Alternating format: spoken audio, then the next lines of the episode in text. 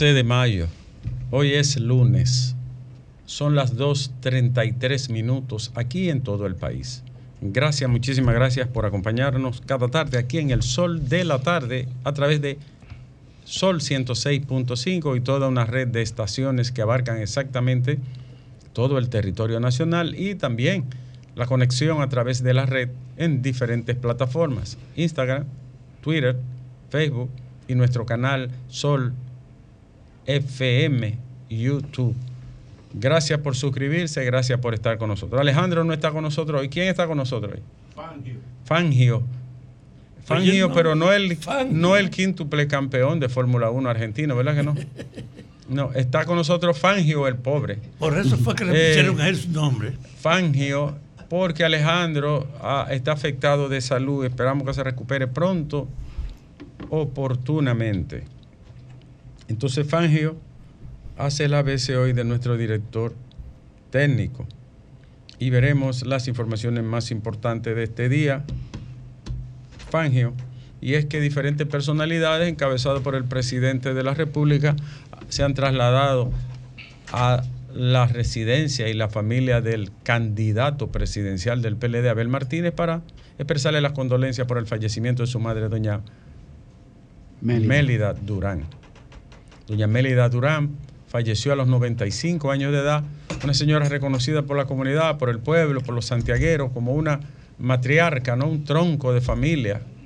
Triste noticia para un ser humano es perder a su madre. Solo lo sabe quien lo siente, Alejandro cuando muere una madre. No hay comparación, no hay palabras. Pasa al alma de doña Mélida. Nuestra condolencia a Abel Martínez y toda su familia y esperar que sea acogida en el lugar donde reposan los que abandonan esta tierra, Alejandro. Digo, Fangio. Entonces, también estuvo el expresidente de la República, Leonel Fernández, y candidato virtual de la Fuerza del Pueblo, estuvo acompañando a Abel Martínez y expresándole su condolencia. Y después de esas obligadas condolencias y dar la información triste, Fangio, vámonos con las informaciones más importantes del día. Ya van 85 personas detenidas. Oigan esto, señores. Oigan el desorden que ha habido en los Haitises por años. 85 haitianos indocumentados han sido apresados por la Fuerza Tarea intergerencial que intervino el pasado sábado los haitises. dígame qué país del mundo usted tiene 85 gente depredando a la nación, de otro país. Y hay miles ahí, no son cientos, son miles de ciudadanos haitianos indocumentados, llevados por dominicanos la mayoría. Negociados. Llevados por dominicanos para que depreden y acaben con los haitianos. Y al servicio de... Entonces, yo le voy a decir esto a, al, al gobierno, porque este es un tema de Estado esa gente hay que llevarlo a su país derechito. A todo el que agarran ahí en los Haitíes, en las lomas, eso es sin miramiento para su país. Que nosotros no le hemos quitado ni una hoja a Haití. No le hemos tumbado una matita. No le hemos arrancado una rama a ningún árbol de su territorio. Ningún ciudadano dominicano está depredando en Haití ni en ningún lugar. Sáquelo a todo y mándelo para su país. Y a los dominicanos que lo contratan tienen que someterlo a la justicia los que llevan a los haitianos, a los haitises y a diferentes lugares, tienen que someterlo a la justicia. Porque si no va a seguir el mismo relajo y el mismo daño. Y acaba de llegar. Llegó más, llegó más temprano. llegó más temprano hoy Diulca Pérez. Sí, acaba de llegar. La hermosa Diulca Pérez. Muy hermosa, siempre bien vestida. Su esposo se preocupa por ella. Mira, mira qué ropa más linda. Próxima vicealcaldesa, doctor. ¿Ella? Sí. ¿De? Del distrito. ¿Y, está ahí? Sí, está, sonando está sonando. está sonando eso. Tiene cualidad y calidad para eso. Está sonando eso. Agrega valor a cualquier candidatura, especial a la DRN que tiene aquí para eso, tiene sí. Y sería un palo del programa. Graeme el diputado. Lenchi perdió. Y, y, y, y Diulca vicealcalde. Digo, perdón, eh, eso no fue lo que quiso. Pero usted es el jefe de campaña de leche. Eh, Precisamente. Eh, yo soy el jefe de Lenchi. Sí. Ah, no retiro lo dicho. Lenchi y me empatado ahí, que decida el foto fine ahí.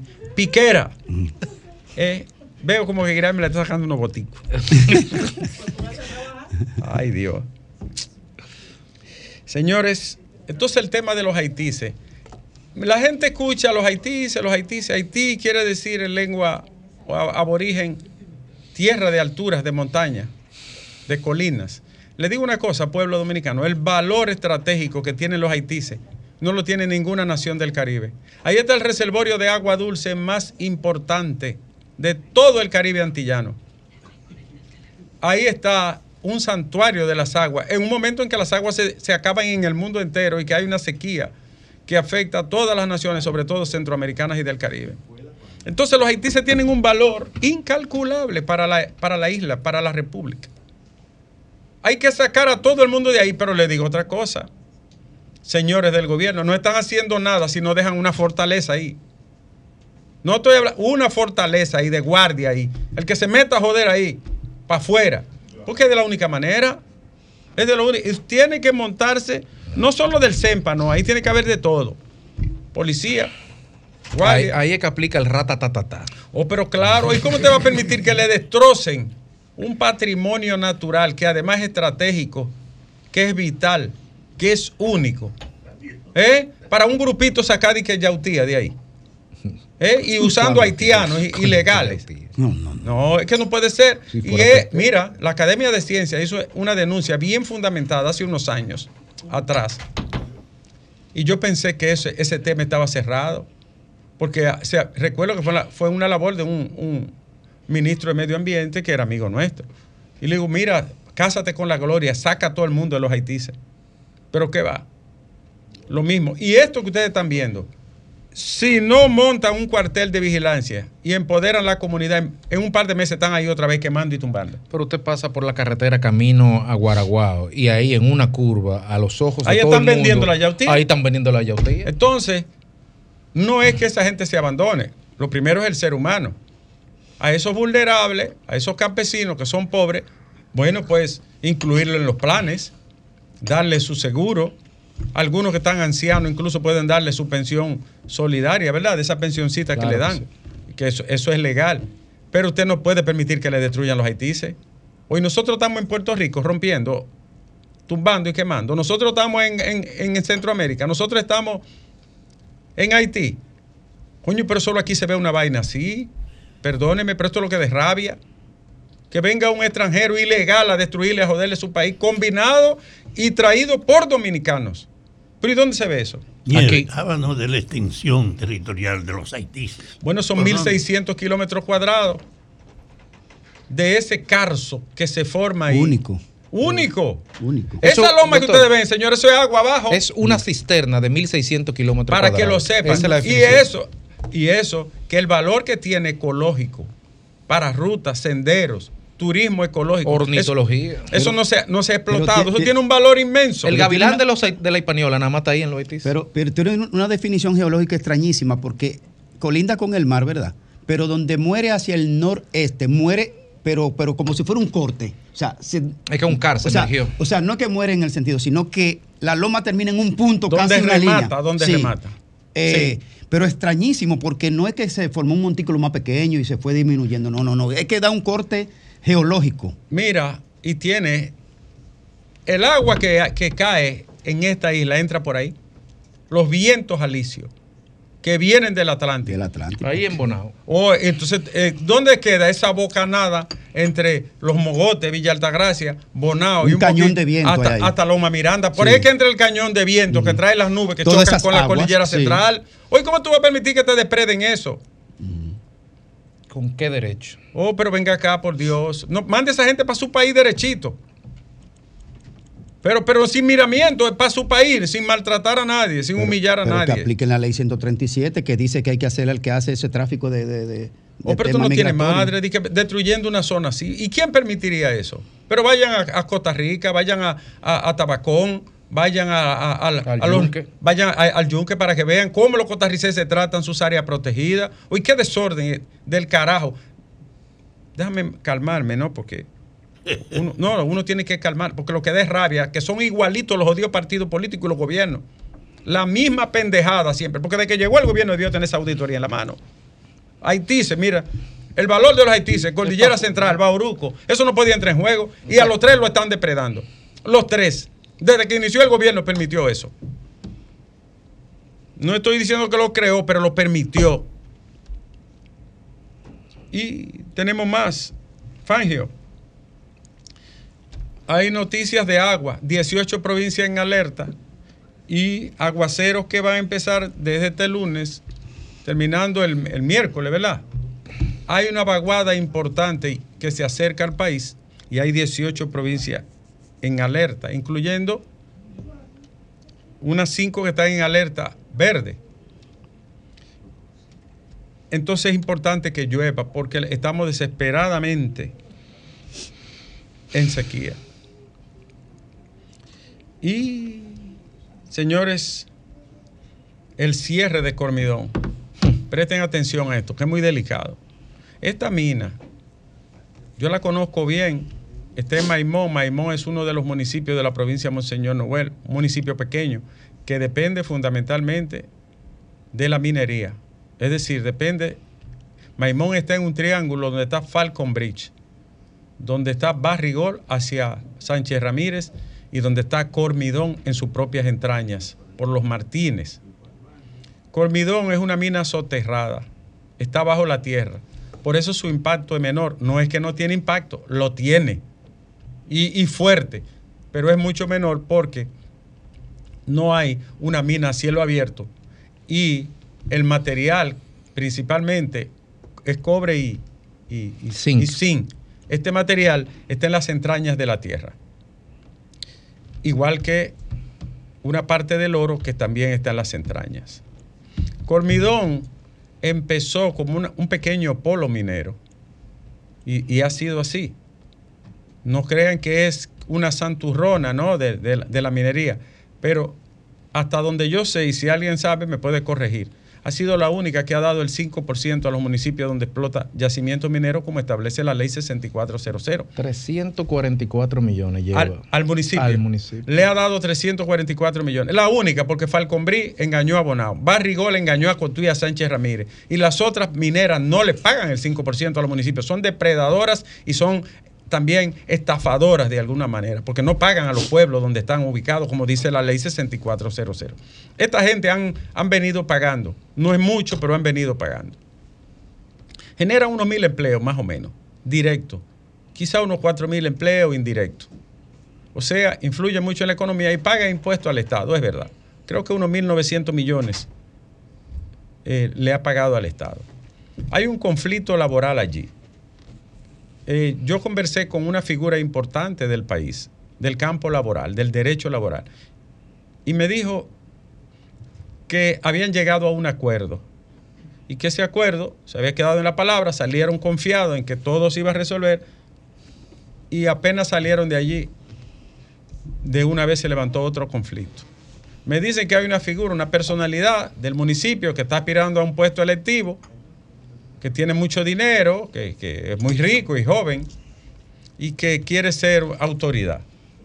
Y que eso también está incidiendo. Yo le voy a decir lo siguiente. La empresa ha decidido parar las operaciones para buscar alguna alternativa y si no la tiene ha dicho que la va a mantener paralizada. Le voy a decir lo siguiente. Ya esa mina opera allí. Y, y hablé sucintamente de algunas de las condiciones económicas que presenta. Lo mejor, y usaron buenos mediadores para ello, lo mejor que pueden hacer es buscar otra mediación y ponerse de acuerdo consensuadamente. Es decir, llegar a un consenso donde la parte, cada quien, plantee su posición y ceda frente al otro para que haya un acuerdo entre todos los involucrados, trabajador, empresa, comunidad, gobierno.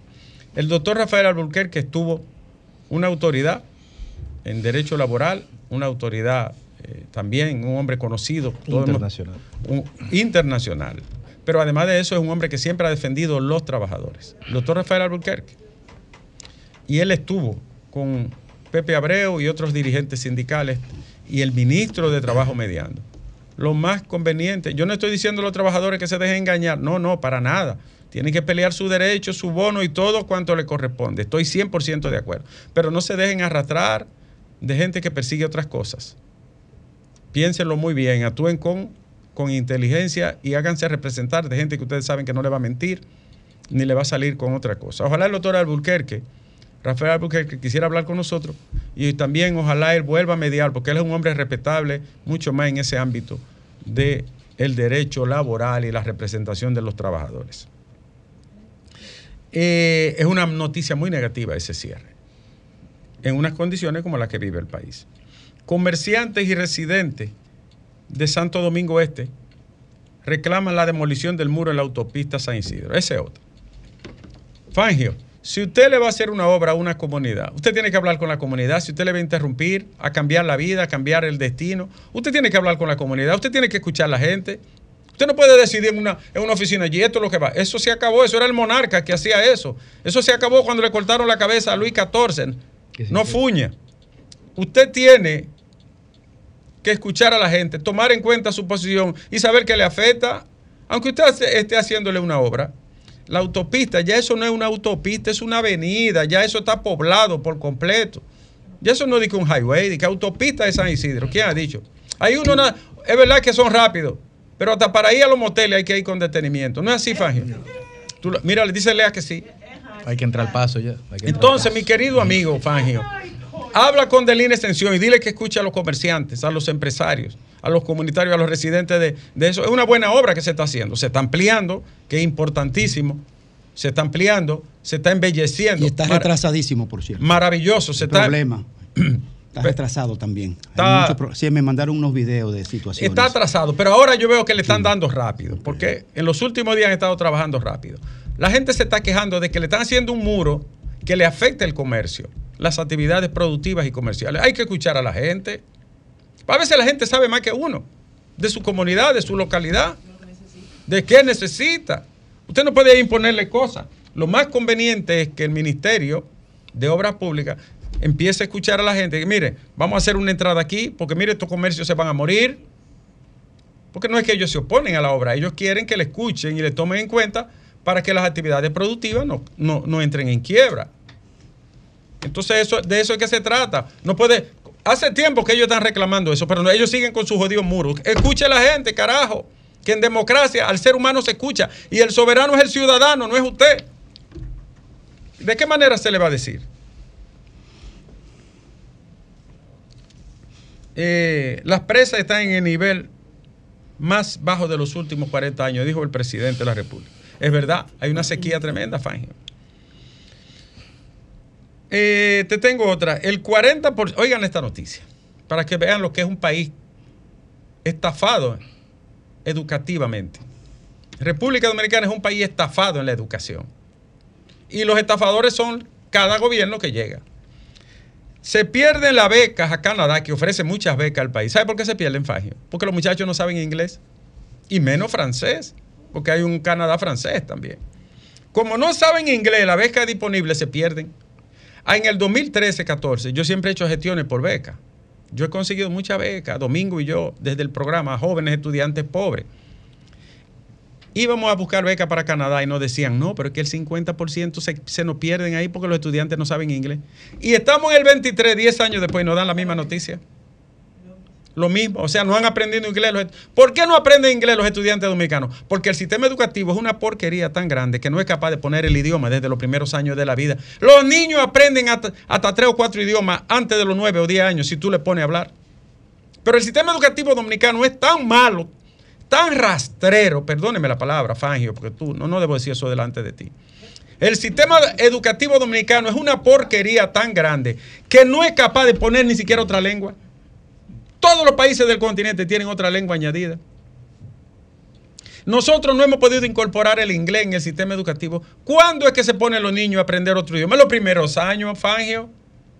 Un niño te aprende entre 3 y 9 años cuatro lenguas, si tú lo dispones a eso.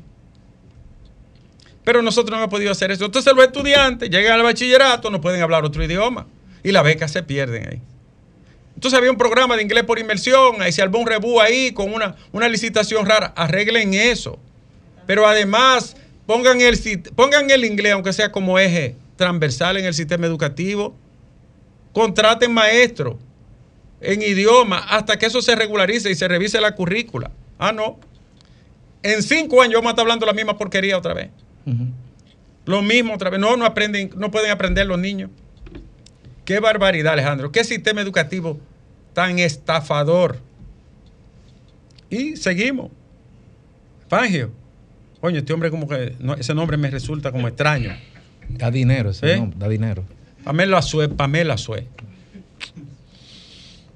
Ejemplo de buena hija.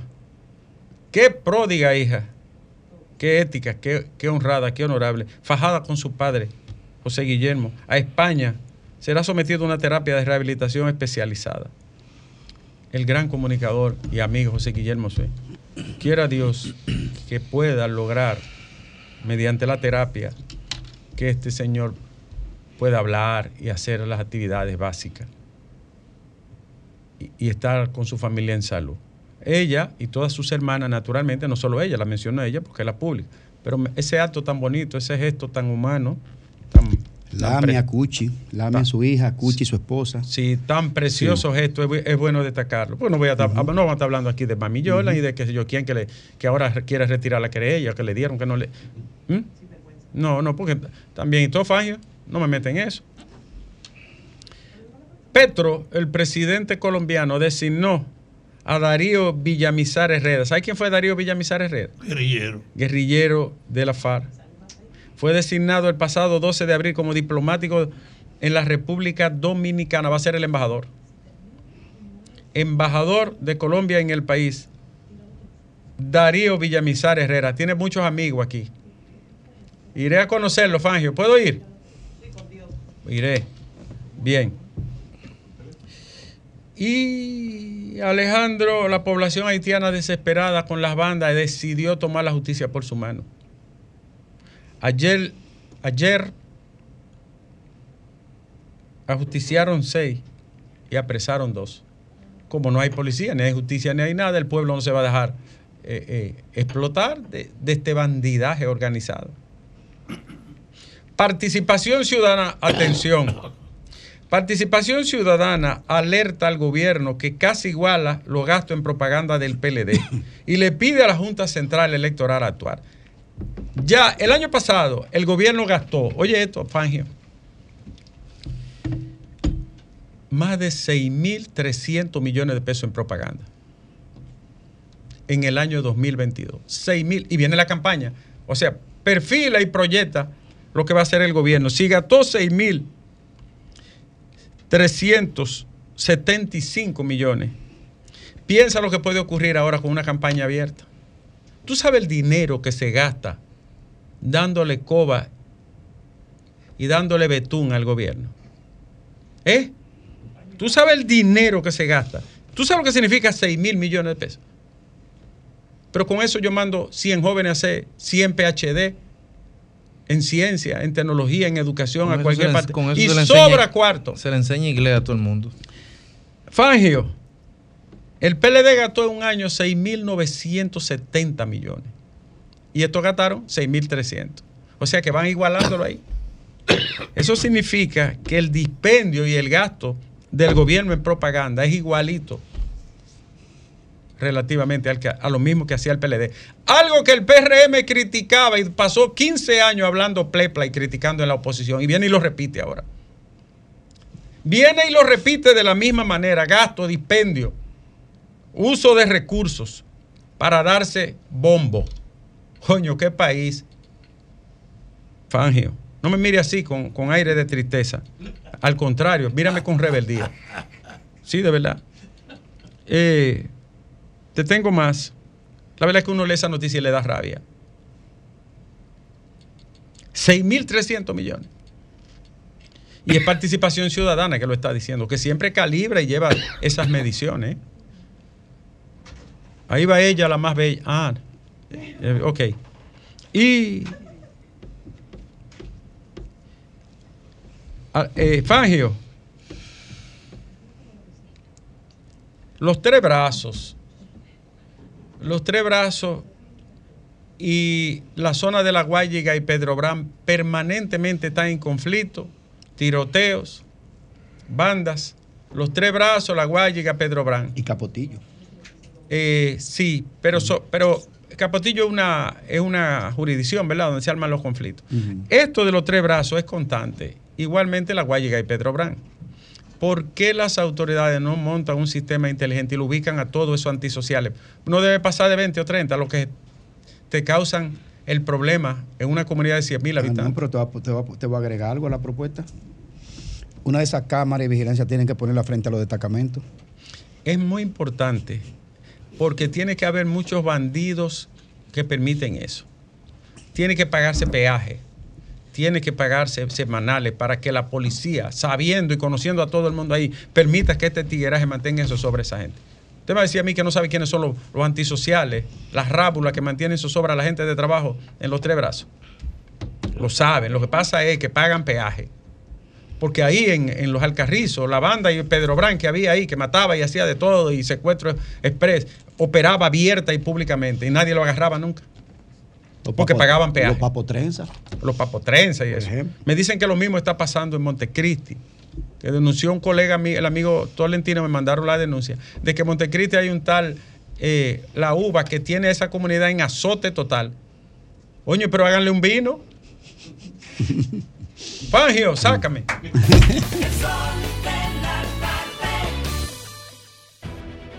Sol 106.5, la más interactiva. Una emisora RCC Miria.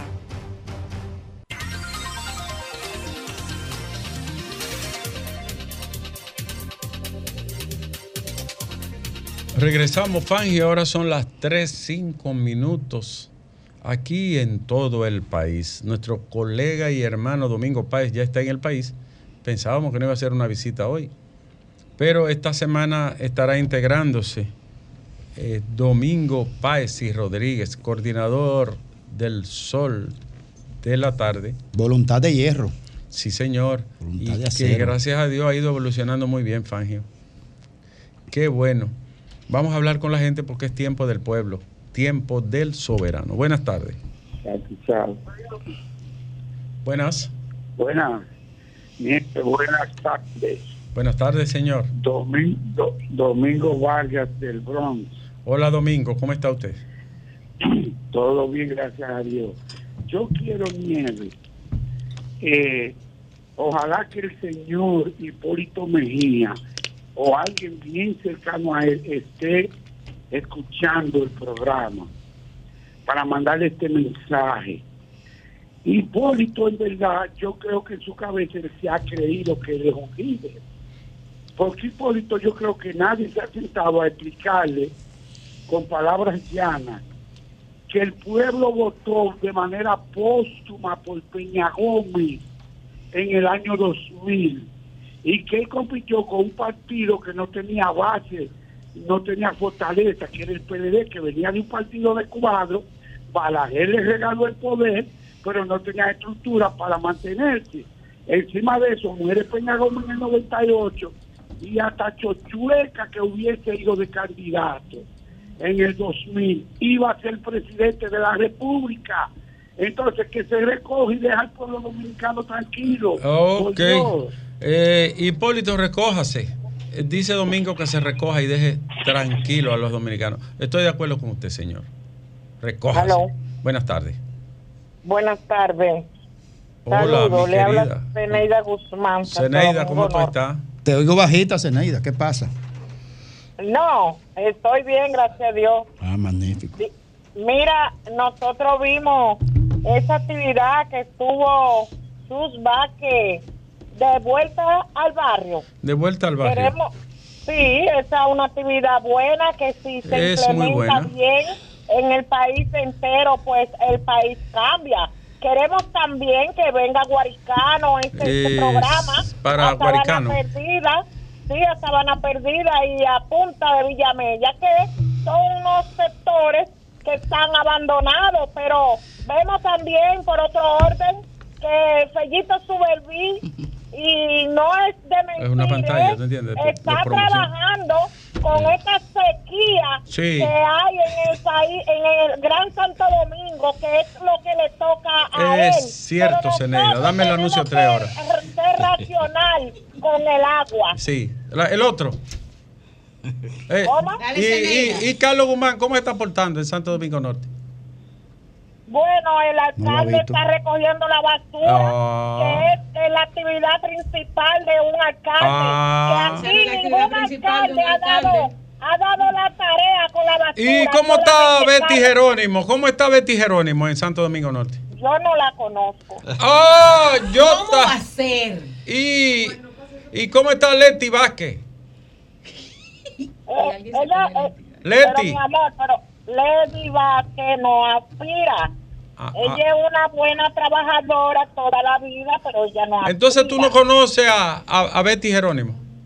No, no le he visto nunca en mi vida. Gracias por siempre- participar. Mire, Eso es que. Betty, llámalas más. Buena, Wendy, soy Chiquiqueya, equipo. Hola, Vamos. querida, en Sánchez Quiqueya, adelante. Sí, una pregunta a la amiga Yu- Yulka. Diulca. Sí. Dime ¿Cómo mi corazón, dime. ¿Cómo fue posible, amiga Yulka, eh, distinguida dama, que usted tuvo en, en un departamento como Relaciones Públicas Ajá. de, de educación tan cuestionado, con tanto escándalo, con tanta delincuencia, y usted se metió la lengua donde no le da el sol a uno? Ay, Yo ay, creo, ay. yo creo que usted se equivocó. Que No, usted no me he equivo- equivocado. Usted Ella la, ella la escuchó, escúchela a ella ahora. Usted No me he se equivocado, no. Usted se metió la lengua donde no le da el sol a uno. Usted nunca Eso es sacó lo que la cara. usted, y por usted, motivo usted se le- porque y no por usted motivo hablar qué así, usted tuvo ese cargo. respeto, Dígame, aquí no le ¿cuál fue la relación usted? que usted tuvo con, con el ministro de, de Educación? Pero si usted tiene algo en contra del ex ministro de Educación, sométalo a la justicia, que eso es lo que usted tiene que hacer. Ah, ¿por qué te fuiste? Eh, Pero, Bueno. espere- pero espérese, doctor, que el otro día usted me dijo que no le respondiera y yo no le respondí. No, no responde. ¿Verdad que no? No, no responde. No responde. Ella, ella quiso eh, Conseguir hacerte, eso. no, a- hacerte sentir mal. Exacto. No, pero es que a mí no me pueden hacer sentir mal cuando uno trabaja correctamente y hace lo que le corresponde en el puesto que le corresponde. A mí nadie me va a hacer sentir mal. No me importa que ella llame y falte el respeto. Ahora, lo que sí le recuerdo a ella es que ella tiene un espacio fijo en este programa todos los días del mundo para decir lo que a ella le da la gana y nosotros le damos su espacio y la respetamos. Ese mismo respeto Aquí- aquí- nosotros lo pedimos El historial, y lo de, Diul- para el historial de. Diulca está Bien. puesta a prueba en toda Buena- su vida. buenas tardes. Oh, oh. No, y si ella tiene Aquí- algo, algo que algo que decir, que lo Aquí diga. no se ofende a ningún oyente. Buenas tardes. Claro. ¿Cómo está, doctor? Buenas tardes, señor. Y para todos, Oviedo, Mirador Sur. Eh, Hola, Oviedo, ¿cómo está? Eh, Diurka, no, le, no responda, porque todo el mundo sabe tu trayectoria, y todo el mundo sabe cómo tú te has portado donde quiera que has estado. Yo no, yo no le respondiera ni siquiera. Eh, doctor, mira, un logro del programa es la carretera Chirino. Oh, la carretera de Chirino. Franklin Concesión, llámanos. Tú llamabas para reclamarla, llama ahora para que nos diga La cómo, te gustó. Igual que Fidel con, con la Adelante, a, Ricardo. A este, a este programa, porque eh, una obra fue inaugurada ayer donde el ministro de Línea Ascensión y el presidente de la República, Luis Abinader, retaron y dijeron Ahí va ella. bien claro, que ningún gobierno Así. en, en dos años y nueve meses había hecho tantas obras en, en Monteplata. La carretera de día- Chirino tenía 40 años, decía Franklin Pero- Concesión. Yo espero que no llame yo quiero hoy. que ¿eh? usted lo vea, yo quiero que usted lo vea, doctor, esa carretera. ¿Está bonita? Bonita, bueno, 414 Monteplata es lindísimo, tiene zonas preciosas. de pesos Tiene un que gastó el Estado eh, y obras públicas en esa obra. Sí, Muchas gracias. gracias a ti. Preciosa Monteplata, tiene, es verde y tiene agua por todos los lados. Provincia Esmeralda. Provincia Esmeralda. Yo le iba a decir Le a falta un senador. Le falta. Eh, ¿sabe, sabe quién le falta? Mira, Mírala la, ahí. mira la carretera ahí. Ay, esa es la Ahí de Chirino. Chirino. No, pero él tiene que llamar hoy. Él tiene que llamar. muy bonita. Tiene Para unos que están en 14, televisión. creo que Chirino es 14, uno de los distritos municipales más pobres del 14 país. muy pobre, una zona tan linda. De mira. los 10 distritos más pobres del país. Pero esa es carretera un va distrito municipal. De los Eso 10 más pobres. Franklin Concesión, llámanos hermano y dinos si te gustó la carretera. Mire, pero un doctor. Este es, eh, vamos para allá. Vamos tú y yo. Este es el sol de la Hay tarde. un salto de agua Pero ya no mucho. Sí, hay un, un salto. no, no, sin viejo. No vamos. este es el sol de la tarde. Fangio, este es el sol de la tarde. Diga usted. No se cayó, diga usted. Buenas tardes. Buenas tardes, señor. Líder, ¿cómo está? El promotor del Oh, mi querido amigo, ¿cómo está? Dígame cómo va el proyecto suyo de allá. Bueno, a paso de tortuga. Pero, pero va avanzando. Sí, señor, le voy a mandar. Mándeme fotos con Lea, por favor. Ajá, y Porque allá vamos a hacer un salcocho el día que eso esté. Para que lo sepa. Sí, sí, sancocho no, ¿cómo eso de, de, Eso de, eso de gente pelusa. pelusa. El ¿Dónde está don salcocho de gente limpia. Eh, llame a Lea porque vamos a hacer un, un encuentro allá. Sí, don Domingo, dígamele. ¿cómo Domingo muy mejor. Usted, él viene seguro mañana, Dios mediante. Me lo abraza porque se me ha puesto difícil comunicarme con Ah, usted. no, yo le escribí el jueves y me respondió hoy en la mañana. Buenas tardes. Buenas tardes. Fangio, no le escucho, el- audio un placer interior. comunicarme con usted. Un placer. Eh, doctor Nieves. Sí, señor. Para preguntarle que al ministro de Obra Pública, a través de este prestigioso programa, que por qué la circunvalación de los Alcarrizos está paralizado. Ah, buena pregunta. Ahí no está- ahí no están trabajando. Está parado, no se está haciendo Está, nada ahí. está parado totalmente. Dos camiones, eso no es trabajo. Del INE, ahí lo que hay es tirando, uno le tira una pala y el otro se la devuelve. Una palita de Muchas arena y el otro la devuelve. gracias. Una palita de arena y el otro la devuelve. Del INE, que qué van a hacer con la circunvalación de los Alcarrizos? Se supone que está integrada al tren y al teleférico, ¿no? Oye, entonces, ¿por qué está parada? Tengo una denuncia que voy a averiguar sobre el peaje de, de la carretera de Asua. Buenas tardes. Sí, buenas tardes. Adelante. A Diulca, que esa del ensanche Quisqueya, ella lo que tiene es el discurso de Leonel y quiere que la secunden, que nosotros Pero no me la ataque. de hambre. Porque Leonel no tiene otro discurso, él no dice, él porque él no dice, vamos a profundizar. Corrupción. Usted mete a Lionel en eso. no Eh, entiendo. sí, porque ese es el discurso de él. Ay, Ah, no. En otro orden, el, el abogado Cándido Simón se quiso devolver después, pero dijo que eso era un pleito de marido y mujer. Por creer que es un pleito de marido y mujer, hay muchas mujeres muertas. Que dejen ese discurso, Pero yo por creo favor. que Cándido no dijo eso, porque Cándido es un experto jurista. Bueno, pero lo dijo, ¿Lo dijo? lo dijo. Vamos a Sí. llamarlo. Lo digo, pero él mismo se dio cuenta que la expresión no debería Sí, no debió usarla nunca. No debió No, pero que usarla. no cabe esa presión. Y No por cabe. último, Veterano. Sí. a Carolina que recoja a Hipólito temprano. ¡Ey, ey! Me respeto para. Como recoge tu loco, una vaina así fue que quiso Sí, decir. sí, sí, y que sí, recoge sí. tu loco. una Buenas cosa así. tardes. Adelante. No me voy a identificar porque aprecio a Diurka. Sí. Pero para mí- y estoy cargado emocionalmente con otras situaciones, pero me cayó como una piedra en el estómago el abuso que comete este oyente con Diurka, que la mandan, obviamente, pero que el programa la debe de invitar al presidente y que se vaya a un debate. Pero Diulca no responde a eso. Diulca nunca le ha dicho que ella es compañera de uno.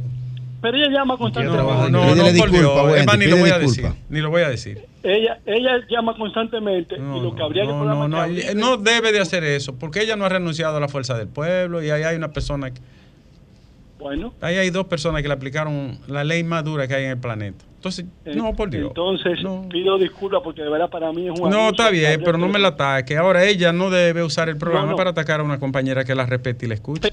Buenas tardes. Hay muchas cosas. Que ahora ella no debe usar el programa para atacar a una compañera. Va el radio. Buena. Aquí está Dunia escribiéndome. Porque si. Diulca sigue con conflicto, Diuna, Dunia viene para acá. Yo le dije cuál es la condición. Esta es bella y es inteligente y rebelde. Las tres Y, características. y entonces, doctor. cuál es la condición. Y entonces, doctor. No, ¿qué?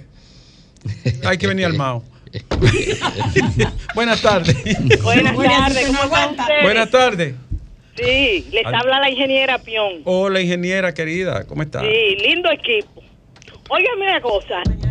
La policía, en días pasados, en tiempo pasado, escuché que le estaban dando eh, cada dos meses cuatro millones al señor el español por, por, por la reforma de la policía. Pepe Vila. Pero ven acá, yo, eh, eh, la policía todo el tiempo se ha hablado que es corrupción, pero yo nunca había visto que los policías se robaran lo, el, el combustible de, de las estaciones. que no, y mi se amor. la robaron por el Cibao y ahora por, por la romana. Que no, mi amor, fue el video que lo captó. ¿Qué, ¿Qué pasa con esa reforma? ¿No está dando resultados? ¿Qué, qué es lo que pasa?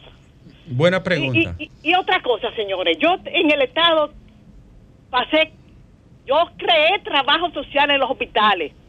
O sea, yo estoy donde Balaguer, Leonel, eh, Jorge Blanco, todo el mundo yo he estado. A mí nunca en mi vida me dijeron que yo tenía que ir obligado a una cuestión de, de, de política. Nunca. Lo dirían, a mí nunca me dijeron eso. Y a esto lo hizo el de Obra Pública, lo hizo la ADP de aquí, lo hizo Educación, eh, Salud. Pero ven acá, eso eso es muy mal porque a nadie le gusta que lo obliguen a la cosa. Y, y además una cultura de dinosaurio, como dijimos aquí. Eso Claro, es en aparejo. Oye, usted Claro lo obliga sí. a una cosa, usted no lo hace. O si, y si lo hace, no, No en contra de su voluntad. Saludos a Gracias a usted. Esta última, Fangio. Sí, buenas tardes. Buenas tardes. Se activaron los interactivos. Otra Sí. cosa. Eh, lo del abogado yo lo vi por televisión cuando lo dijo que eso eran pleitos de... Yo, yo hice así y eché para atrás cuando vi que ese abogado dijo esa palabra. Porque yo sé que es un eminente abogado. Pero cuando dijo eso yo hasta me espanté.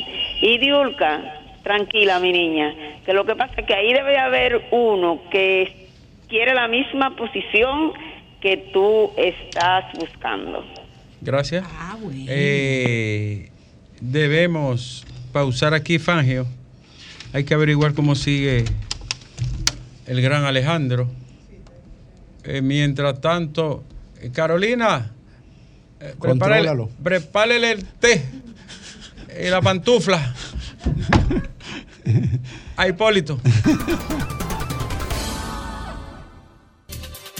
A las 3.25 minutos, Fangio, saludamos y damos la bienvenida al maestro Lenchi que acaba de llegar. Y, y- Doctor, usted se Me olvida que yo le estuve ayudando hace un, hace un ratito. ¿Usted colaboró? Bueno, hizo un aportico. Yo vi a, a Grimer, que fue que intervino. Y... Sí, no, pero yo- él era mi delegado antes de llegar. Señores, ahora son las 3.25 minutos en un cielo, so- bueno, nublado. Soleado, está con terrible. probabilidades de lluvia. Es un calor, Jesús. Un calor, que la temperatura estuvo ayer a 30 grados Celsius, señores. 30 grados Celsius. Y hoy ha seguido esa sensación de calor que parece insoportable. Aunque está lloviendo en algunas partes del norte. Llovió en Santiago, Puerto llovió en Puerto Plata de Sosúa, manera dura. Sí, sí, muy sí. duro, eso sube a Puerto Plata. eh, Y en Puerto alguna Plata. parte de la línea. En el único lugar Llovió en La Vega yo- también antes de ayer. donde ayer yo sentí fresco fue en la Marina de aquel lado, en la Avenida España. ¿Con quién tú andabas por ahí? Y me dé la gana. Oh, pero claro, es que ¿Qué sí. tiene usted? Está, está me Oh, preguntando con, qué- con qué- Pero ven Usted acá. vaya. con mi Y marido. ya le cambiaron el pues nombre a eso tu que responder. Ah, hoy tú tienes que ver con la vida. Hoy tú- Oye, marido, ¿de qué yo- yo soy el jefe de ese proyecto y yo tengo que saber. yo estoy mirando más allá de la curva. O esto es una Hoy me le toman una Eh, foto y eso eso cae es- la candidatura. eso es acoso. Eso nunca. Eso es acoso laboral. Mire, pero, pero el sargazo, el sargazo está. Porque Fafa acosa, pero es por momento. La, la, la, a propósito del sargazo, la, la regidora Denis, Denis Martínez hizo un llamado de atención a la alcaldía y al medio ambiente, que no pueden dejar que ese sargazo frente a la costa de esta ciudad, que es una ciudad... Señor, ¿y qué van a eh, ¿Y, y qué, y qué propuso ¿Y qué van a ella? hacer? ¿Qué propuso ¿Y qué ella? propuso ella? que, que hagan una acción conjunta para recoger. ¿Cuál? ese- ¿Cómo? ¿Con Pero ya el Ah, gobierno no, lo yo no hizo, hizo una Ah, conferencia ah, no, caribeña para no, eso. No, no, no, no, no. El Eh, sargazo que está ahí en el malecón. Ok, lo recogen y mañana hay sargazo. ¿Qué hacemos? No, pero nada, no hace nada. No, pero además, Eh, una- señores, el sargazo viene. Sí, Pues eso- tú lo recoges y mañana regresa el otro. Bueno, vuelve y recoge otro... otro Mira, hay que, hay que hacer algo porque una cosa es el sargazo más o menos en condiciones eh, no- normales, aunque ya esté Tolerable. ¿no? Y otra cosa es un sargazo en deterioro biológico. Como es el caso. Mucho Entonces, azufre tiene. cuando se acumula en la playa, ¿cuáles serían las consecuencias de eso? Yo he llamado varias veces la atención en, en años como este, donde se combinan, porque siempre se combinan, eh, la tormenta de, de polvo del desierto con el sargazo. Hay una combinación. La relación entre uno y otro, no lo sé todavía, pero siempre están combinados. ¿De qué climático. manera impacta Leche. ambos factores? Una carga de sargazo que va a generar un, un- un proceso de descomposición fuerte que además puede consumir una cantidad inmensa de oxígeno, que en fin, bla, bla, bla, más el, el impacto de la arena, ¿Y lo que, lo implica a, la arena en otros, sí mismo. a, otros, eh, a otras especies que interactúan con esa arena? Por ejemplo, ¿cómo afecta al anidamiento de las tortugas? Por O cómo ayuda. caso. O cómo ayuda. Porque también se sabe que la arena del desierto contiene una serie de minerales que ayudan a procesos terrestres. Pero no hay una respuesta para el salgado. No, Sin hay- embargo, hay- hubo un colegio son ahora. proyecciones. Hay un colegio No hay una respuesta científica. del colegio dominico chino. De hecho, yo no sabía que existía. Eh, hicieron una prueba con estudiantes en términos de ciencia y cosas y lograron generar energía a través del sargazo. O sea, no sé qué procedimiento, qué, qué mecanismo, pero hicieron unos experimentos interesantes. Eh, quizá el sargazo lo que nos está dando una oportunidad y no lo estamos Mira, tengo evaluando adecuadamente. Tengo conocimiento, por ejemplo, que desde el punto de vista del Ministerio de Medio Ambiente, desde hace un par de semanas están haciendo algunas iniciativas, diferentes iniciativas para tratar de ver qué senda tomar. Pero viene cada año. Ahora, Sí. el problema es que esto es una emergencia en sentido biológico regional. Estamos hablando de más de 10 mil millones de toneladas que están flotando y el año que viene probablemente haya más. Entonces, el tema no es resolver un problema ahora, es buscar una solución hacer- sostenible. ¿Qué a hacer largo- con ¿Qué ese material? hacer? Porque ese material seguro que tiene un montón de usos, incluyendo el, el- el abono orgánico. Seguro que lo tiene. En otros países han Entonces, hecho... pudiéramos tener en el sargazo una solución a un problema que no lo estamos observando adecuadamente. Mira, Porque aquí se producen países- muchas tierras, se cultivan muchas tierras, que muy probablemente este material orgánico lleno, cargado de, de nutrientes, nutrientes, claro. pudiera resolver Pero un tema de producción. ¿Eh? Mira, en Ah, otros bueno, países, sí. en, otros países han abierto grandes investigaciones. De hecho, aquí se han hecho cumbres para, para tratar el tema y cumbres para para hablar del cambio climático y, lo- y el impacto en el medio ambiente en la zona. No es que no se está haciendo nada. Ahora, pareciera como que esto va más allá, porque el sargazo está en Brasil, impactándolo fuertemente. En México, acuérdense que Todo el toda- Gran Caribe, todo- sí, oye, todo el toda Gran la Caribe. costa impacta maya, toda la región. Es la toda la costa frontera del- maya del está del igualita que, que República Dominicana. Es que- No eh, hay, no hay una propuesta ni biológica ni industrial todavía. Seguro que aparecerá. No hemos logrado esos niveles de conocimiento del sargazo y todos sus eh, procesos biológicos y químicos, pero seguro lo habrá. Ahora, hay que buscar salidas alternas mientras. No son salidas, sino respuestas, porque esa acumulación de, de sargazo en descomposición también genera una contaminación en el ambiente fuerte. Oh, pero horrible. Entonces, el olor, el, el bueno, mal olor ahí, del sargazo es una aunque cosa. cueste, porque eso cuesta, porque sencillamente se trata de recoger algo cuyo uso es, es indescifrable. En ¿no? México hay una empresa que Pero está a- algo hay desarrollando- que hacer de ma- a, manera de, Y se sabe que viene cada año. Y viene cada en el mismo año. periodo. En México una empresa ha desarrollado una fábrica de ladrillos con el sargazo. Me imagino Yo no que vivo lo en una casa con, con esa musaraña. Ese es el problema. Miren, en Punta Cana, en Punta Cana el impacto del sargazo es demasiado En, fuerte. en el turismo es duro. ahí, ahí yo. En un trimestre que han venido casi 4 millones. pero en ahí. el turismo es duro. La alternativa de quitarlo, de retirarlo, pero lo retiran por la mañana, cuando amanece, que amanece la, la- tapado completamente, una alfombra. Y ya en la tardecita vuelve la misma cantidad de sargazo, vuelve a la, a la Convivir costa. con eso y cargarlo a los Es- costos de operación. Buscar, Claro. esa es la, la, la Y alternativa. siempre más para este periodo, ¿no? Sí. Sí, Ahora, se ¿por qué la ciencia no, no ha encontrado una solución? Parece que no es tan viable. O no se había puesto a investigar, la otra está fuera del radar hasta hace un par de años, 5, 6, 7 años. Y se sabe que es una reacción, ¿verdad? Ha habido una. En verdad, hay poca inversión. Y eso en tiene eso. que- es un problema de inversión. Eso tiene que ver también en los países que impacta. Sí, si impactara a una población. A Canadá. Si impactara el Me- Hudson, el Hudson Sí, no, me dijo- Si impactara el Hudson hace rato. Me que dijo. Dunia que en, en Jamaica han encontrado alguna solución alterna. Pero son soluciones alternas, no todavía de, de- No son de gran utilidad, ni comercial, ni biológica. Sí, porque si no hay una Pero hay que utilidad económica, nadie le va a hacer No, caso. Sí, a porque usted puede decir, usted, ah, que usted saca combustible del sargazo, sí, pero Sí, si, pero ¿a si, el, si el BTU del sargazo es menor y el Claro. costo de galón es más caro que el petróleo, la economía sentido. va a tirar petróleo. Claro. Claro. Lo cierto es que afecta muchísimo, afea. Eh, por ejemplo, la gente, en, la gente en, en Yo ni le voy a Boca decir a Chica, que, que huele.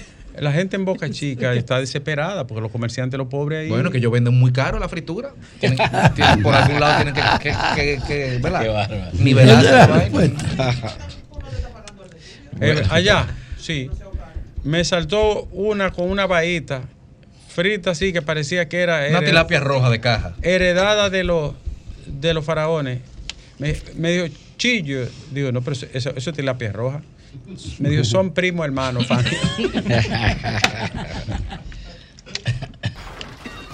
Comunícate 809-540-1065. 610-1065 desde los Estados Unidos. Sol 106.5, la más interactiva. El sol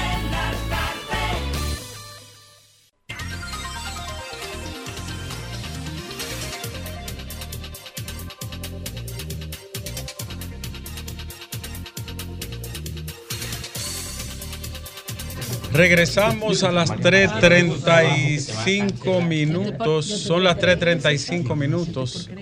Aquí en Sol 106.5 y en todo el territorio nacional. Y a propósito del tema que habíamos comentado anteriormente, del amigo Cándido. Cándido Simón Jurista, hermano, colaborador. Lo tenemos en línea, Cándido, que ha dado unas declaraciones que han generado muchas reacciones. Cándido, buenas tardes. Está aquí en el sol de la tarde. Sí, sí, buenas tardes, buenas tardes. ¿Faltó algo ahí? Sí.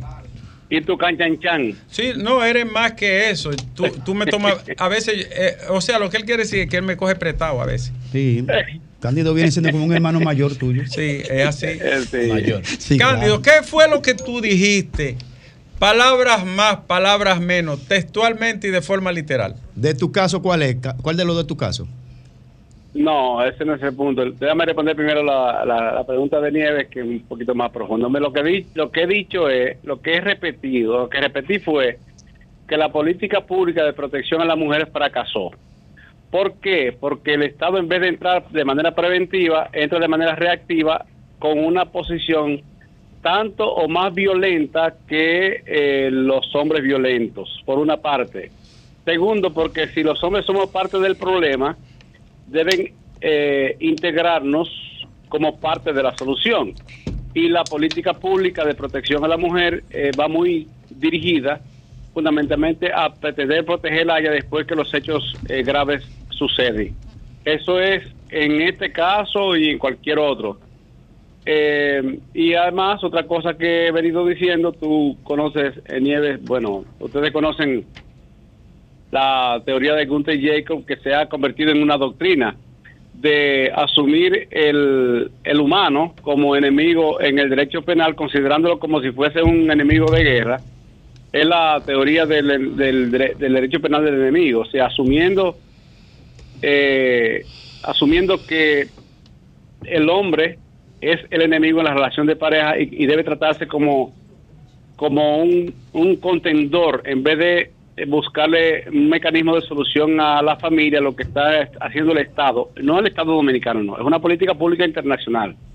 Lo que está haciendo el Estado es eh, digregando más la relación de familia, por una parte. Y por otro lado dije, no he dicho que el Estado no debe, no debe intervenir en la solución de los conflictos que son naturales en las relaciones sociales. Si la, si la familia es la base de la sociedad y ya el concepto de familia de hoy no es el concepto de familia de ayer, antes se asumía que la familia nuclear era hombre, bueno, padre, madre e hijos. Hay madres que no tienen, eh, eh, eh, hay hijos que no tienen padres, hay mujeres solteras con hijos, hay hombres solteros con hijos y sigue siendo una familia. Y además voy a decir algo que, que es un tema de mucho conflicto. Hay relaciones de pareja entre hombre, hombre y mujer, mujer. Y por eso no dejan de ser una familia distinta a la familia tradicional. Mi punto es que en vez del Estado entrar como un componedor, un componedor cuando haya una confrontación que usualmente son naturales en una relación social que es la familia, el Estado lo que está haciendo es entrando como un, eh, de manera tan agresiva y tan violenta como en este caso es el hombre con la mujer, Cándido, pero después que el hecho Cándido, sucede. Pero, Sí. perdón, pero es natural que un hombre te dé una pecosá cada 20 días. Mire, yo voy a pedirle que vean lo que dije, porque tú sabes que el que el, a quien cuando le entrevistan, usted no es dueño del titular. El titular que pusieron ahí no necesariamente se corresponde con lo que yo dije. No es natural que un hombre de una pecosada a una mujer, ni tampoco es natural que una mujer dé una pecosada a un hombre. No, tampoco. Porque esa- para eso no es que nos unimos. Lo que estoy diciendo es que la política pública del Estado nos ha excluido. Cuando digo nos, lo digo como, como género. ha excluido al hombre como parte de la solución y lo que ha hecho es, esa es la política pública, eh, puede doler, va a doler lo que digo, lo que está haciendo el Estado es entrando después que el hecho grave sucede para proteger a la mujer aunque ella no tenga la razón. Entonces la tipifican como víctima y el hombre como agresor y eso es lo que está generando y entonces entra pidiendo prisión preventiva, llevándolo a la cárcel y eso es lo que está generando, ¿sabe qué está generando? Y este es un tema de orden más profundo. Está generando más violencia porque el Estado en vez de entrar como componedor está entrando de manera tan agresiva como está entrando el hombre. Yo tengo una propuesta para no demoler sin reedificar y para que se me entienda. ¿Qué hacer?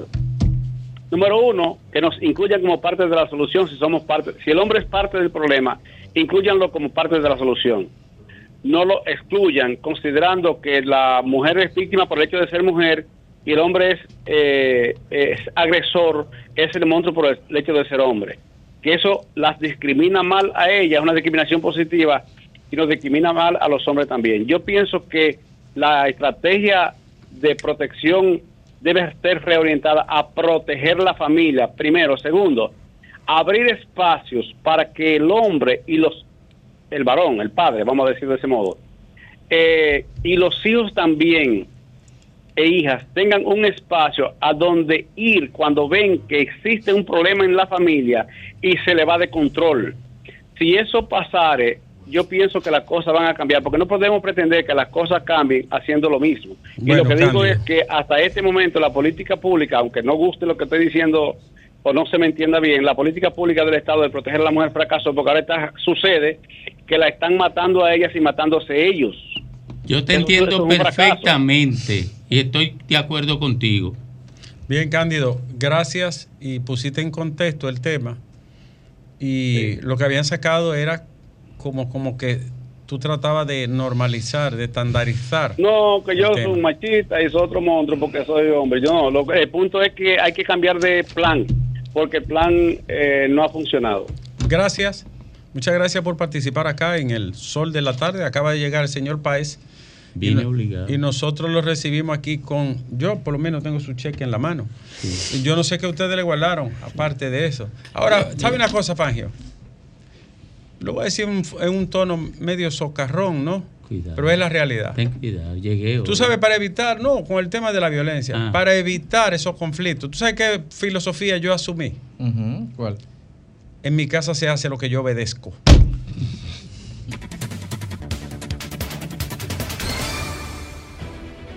Sol 106.5, la más interactiva.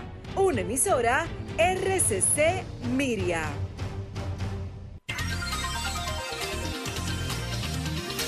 Sí, comenzamos con Domingo.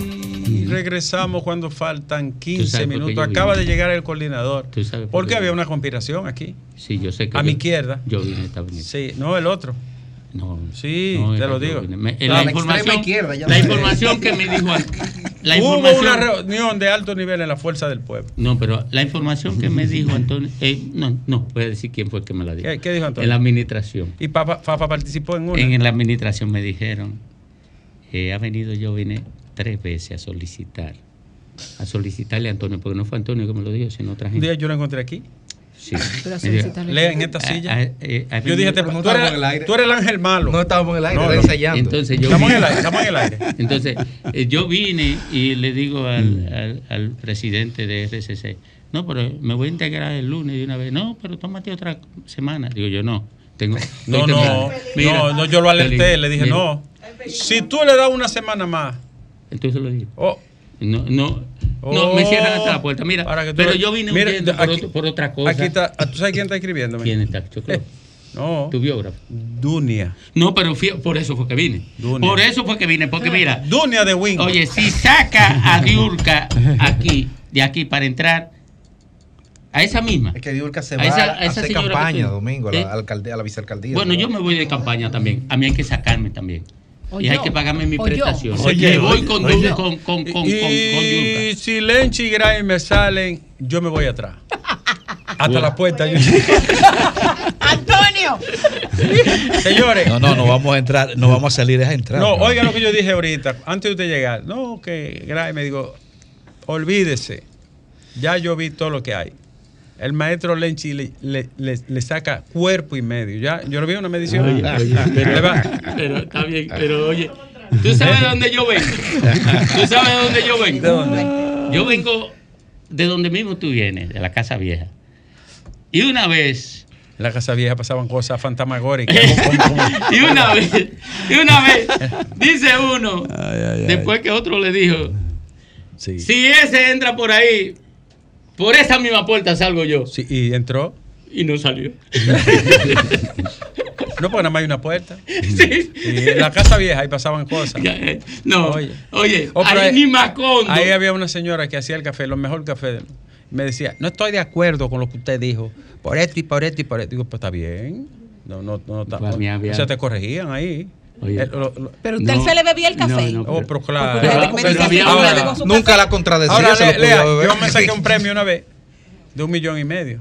Y dije, y todo el mundo digo, esperen lo suyo, que yo no, yo no me quedo con lo de nadie. Aquí, aquí se va a repartir. Y me esperaba la fila ya. Todavía le están esperando. Todavía a los tres años decía, ¿y qué es lo? Digo, tranquilo, tranquilo. Y lo mío. Están como los Señores. vidrio esperando los, los A, a esta hora, cuando faltan 10 minutos para las 4 de la tarde, nosotros abrimos el escenario para que don Fafa Tavera haga su comentario de inicio. Gracias. Déjame expresar mi alegría de ver a Domingo aquí, que tiene una cara más de fiesta que de otra cosa. Así es. Es como si, si hubiese ido a una chabacanería de esas que se van los varones, no a registrarse ni a revisarse. Y cara que Felicidad, Domingo. Eh, yo, le, yo, le, yo le llamo a, a, al Anderson eh, la chapeadora. A la Anderson, en la A clínica. Al Anderson. al Andy Anderson. Miren, ya la prensa ha establecido que en los hechos ha comenzado la campaña electoral.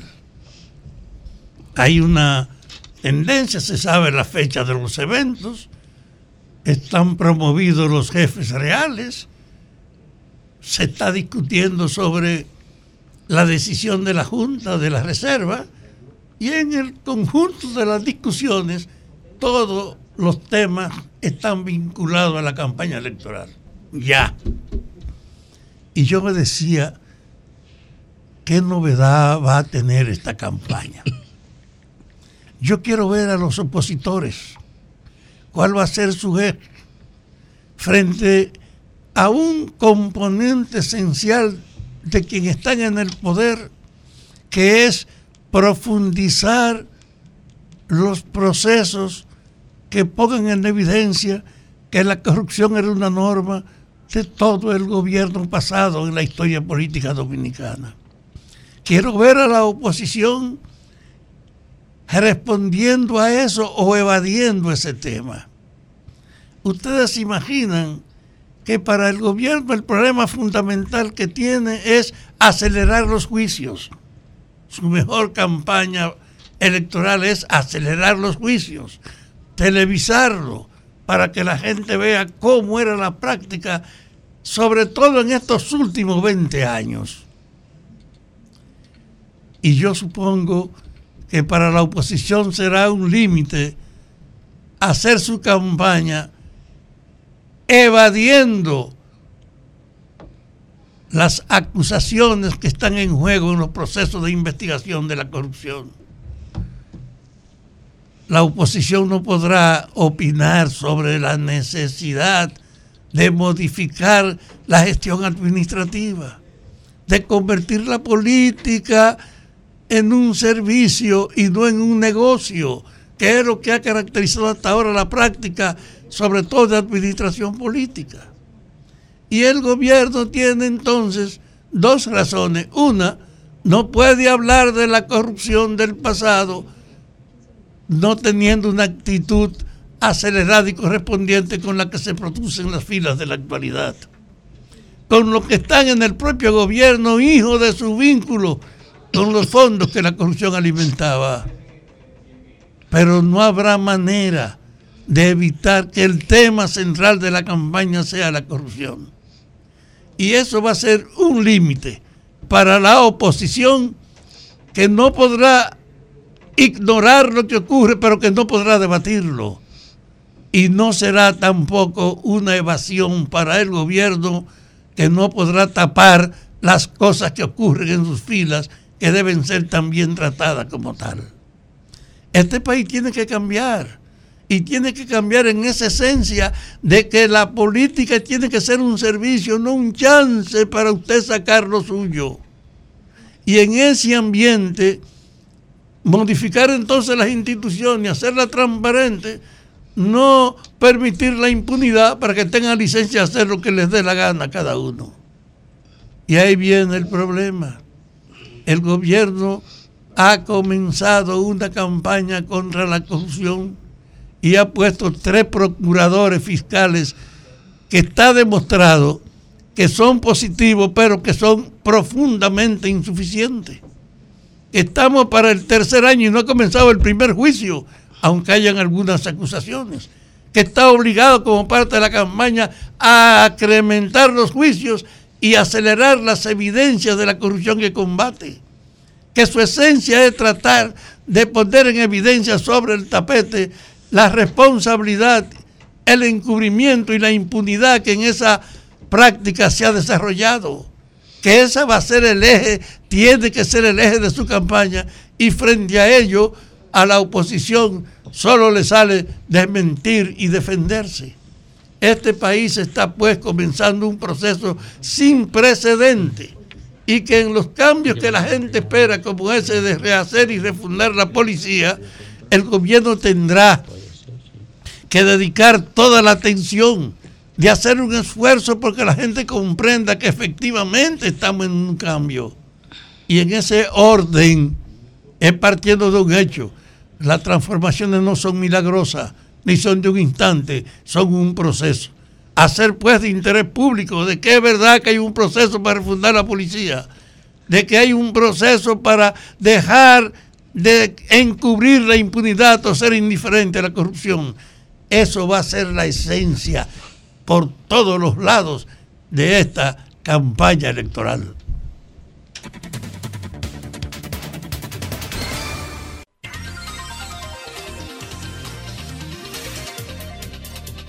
Cinco minutos completan las cuatro de la tarde, aquí sustituyendo a Nieves. Quiero decirle a, la- a los seguidores de Nieves que no me dejan ni siquiera eh, realizar mi tratamiento, porque ellos entienden que yo soy la secretaria de Ricardo. No, Nieves. colaboramos, los dos colaboramos. Ay, no, pues no, a ti, Yo- no, a yo- ti no te llaman como secretaria. Yo uso mía. el teléfono de mi esposa cuando vengo para acá. Está bien. Una colaboración. Pero entonces una Ahora yo el mío no se lo dejo a ella. Entonces una colaboración, Ricardo. espérate, espérate. eh, es una es colaboración. una colaboración. Que, que, que me llamen. Mire, eh, dígale a Ricardo tal cosa. Consígame el teléfono de Ricardo. Eh, Aquí llama un oyente que te está llamando desde el, desde febrero. Yo le dije, no, pero yo lo llamé el jueves y, me, ¿Y esta que- mañana me puso un dedito así. Oye, Osnar, Osnar, me se estaba muriendo de la risa en el vehículo que me dio una bola. Eh, cuando tú dijiste eso, ¿tú crees que yo no te Eh. escuché? Porque, ¿Por qué? Oye, porque creen que yo soy tu secretaria. No, porque no- la gente sabe que nosotros estamos en, siempre peleamos en pareja. Ah, En- bueno, pues está bien. Siempre peleamos, peleamos en pareja. Sí, peleamos en pareja, pero yo aguanto los golpes y tú Eh, chubas por acá. eh, domingo, tú lo llamas el jueves. Por ejemplo, tú lo llamas domingo un jueves, Lea. Y él te responde el martes. tú me estabas llamando ahora. Yo le, yo le dije, no, en, la- en las elecciones del 62. Pues, óyeme. El- la dama del sol. ¡Ey! La. Dama del sol. Y viene una sorpresa con ella. No, no, no, Aquí- no, no, de- no. Dunia, a mí no me escriba. Sí, oye, si Dunia entra por ahí, yo me voy Por la otra- junto con, con Diurca por ahí. Pues se van los dos. Pues nos porque vamos ya, los dos. ya, ya está palabreado lo de Dunia. Pues mándame Aquí. a hacer mi, mi liquidación. Eh, ya la doña dijo que sí. Pues es pana de la doña. Pues está bien. Ah, No, Montserrat. yo- No, yo respeto eso. Ah. no, me va a meter miedo ahora tú con, con la, Ya con la, doña con la dijo, autoridad. ya la doña dijo que Dunia va. De verdad. Ay. Porque me trasladen para. eh, ¿Dónde era que estábamos nosotros? que que nos trasladan? ¿Cuándo? A la bacana, allá abajo. Ah, Para que me manden para la bacana a, a, a lavar lo que sea. No, que me manden a trapear la Tú no bacana. te opones a que Dunia entre aquí, ¿verdad que no? Usted sabe muy bien que yo tengo una condición. ¿Cuál es? ¿Cuál es? No le pueden pagar más que a mí. No, pero eso, eso es un hecho que sí, porque ella además ella es, ella es productora, directora de teatro. Pues sí, pero mande a, Du- a Dunia para la bacana, mándela para aquí hay Pero a la bacana es a Pero la por- va. pero ¿por qué? A la bacana. Pero- el que va para la bacana es a Pero la oye bacana. una cosa, ¿por qué tú te opones que una, una distinguida fémina entre aquí? Óigame, es que dos mujeres, dos mujeres como nosotras camino. no caben en un mismo espacio. Exacto. Exacto. Es verdad. Tiene que sacar uno de los varones. ¡Ay, lo dijo! ¿A quién usted va a sacar? Tú ves que son ellas las que son Bueno, yo no soy candidato a nada, así que mira a ver quién tú crees que tú puedes sacar. Dunia, Pero ocurre que siempre sacan a los que no son candidatos. Oye, que Dunia se vaya a lavar cana. Mira, yo porque no quiero revelar lo, lo que se ha acordado, pero, Pero viene, suéltalo. viene- viene una transformación radical. Sí. No, pero mira, vino una transformación radical, por eso porque trajimos a Tú Diulca. tienes que ajustarte y tienes que ser tolerante y humilde. Bueno, yo Mira soy cómo se lleva- humilde, pero mira- con mis condiciones. Mira cómo se Pero lleva. vamos a someterlo a Mira- votación. Vamos a mira- someterlo a votación. No, no, no hagamos Somételo. eso. No, no hagamos eso. Mira cómo se llevan Graeme, Graeme y Lenchi. Es con cuchillos que entran aquí. Sin embargo, ante el público se muestran. Como ¿Cómo se- hermanito. Oh, Sí, pero, pero son cuchillos de caramelo. Pero, pero, eh, eh, eh, señor Ay, ay. jefe, como dice Don jefe. mi, amigo Fidel, Fidel. Ese día que nos llama Don Fidel. jefe. Me dijeron que tú Está haciendo le- campaña que tú le boicoteando la entrada. No, no, hace mucho Me llamaron allá de Santo Domingo. Me dijeron, ¿y por qué Ricardo le está no, de verdad, hablando en serio. No sé por qué Fidel no está llamando. Hace tiempo que no sabemos de él. Don jefe. Y entonces eh, esta niña de Santo Domingo Norte llama dos veces por él. Ay, Dios, pero ese Es que lo están boicoteando. Es boicoteando lo que están. Yo no sé si eres tú o Lea, pero uno de los que te dos. están boicoteando. Eh, vámonos con Dios. Una cosa seria. Ustedes se Va a imaginan, se que esos dos palomos y ella ganen la selección. Ustedes se imaginan que este programa tenga una representación mayor que cualquier provincia. No, No, pero ya. Al no, joven ya. talento de A mí- Lenchi. A mí me está la campaña para otra posición. Fafa, mira. Si eso pasa. Mira, mira, Diulca tiene asegurado asegurado un puesto ¿Cuál es? como vicealcaldesa del Distrito Nacional. No, deja eso, deja eso. No, espérate, espérate, espérate, porque voy a decir algo más importante que eso. Ya aquí están conformadas las boletas para el Distrito Nacional. Es verdad. Sí, sí, Es cierto ya. sí. ¿Quién va por el PLD Fuerza del Pueblo? Por, por- por la fuerza del pueblo, los dos que están, va Omar y va, Y va Rafael Paz. sí, ¿Y por el PRM? por el PRM va Faride y va Neney. Es así. Así va a ser. Y Carolina no va a ningún puesto. Carolina no irá, Ni Pacheco, ni Pacheco, ni Aníbal Díaz. ni Aníbal Díaz. Aníbal Díaz repetirá como diputado y repetirá como diputado eh, el hijo de Orlando, Orlando Eh, o- o- Jorge, Jorge Jorge Villegas. Villegas, va Jorge como Villegas. diputado. Y, y entonces el, el Neney va a disputarse eso con Domingo Contreras. Domingo Contreras es el candidato la, de... la del tiene, PLD. La tiene difícil. O sea, el, el, el PLD no va a tener un acuerdo con el P- con el, la fuerza del pueblo en lo, en lo municipal. Hasta ahora no, porque se oponen los que mandan en el PLD.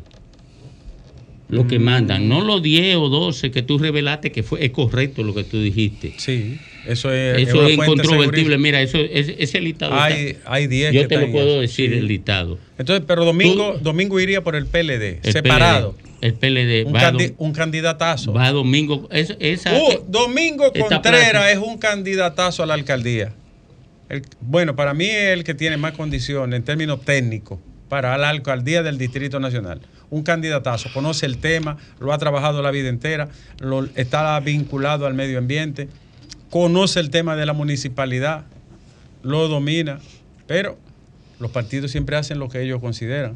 Pero Domingo Contreras es un candidatazo. Va- De corazón lo digo. va, va- es el candidato del PLD. Lo digo yo y no por mis vínculos familiares. Y Nené es el candidato del PRM. Ya. Eso es así. Está sentado eso. Y Diulca, la vicealcaldesa. Y entonces nos falta, nos falta. el- esto La vicealcaldesa. no esto no, Es no reviste la seriedad, porque decir- esta es solamente una aspiración personal. Pero te voy a decir una cosa. que Diulca sea la La vicealcaldesa. vicealcaldesa no dan anuncios. Nunca yo he visto dando un anuncio. Bueno, pero, pero tú y yo no La tenemos vicealcaldesa que usted Pero, conoce. pero espérate, mira, tú y yo no tenemos anuncios. Tú tienes un viaje de vaina de gente privado que te dan tres cheles por ah, cada anuncito en, No, en lo el mi- café. Lo mío es intercambio. Ahora, No, oye, yo les pregunto. Te dan tres cheles por, por un, tres cheles por un No, anuncio. déjalo ahí, no hable de cosas, eso es privado. pero permítanme hacerle una pregunta, porque las experiencias que tenemos con algunas vicealcaldesas. Si tú quieres ir, es que se tú cree- tienes que llevarte de nosotros. No vengas a joder que, que hacer preguntas. No, claro. No, no haga preguntas en el Pero- aire. pero usted tiene Nene, que- lleva a Diulca. Mira, si tú quieres ir, no venga de que a preguntar en el aire ni a Ah, está joder. bien, está Deja bien. la bicicleta así.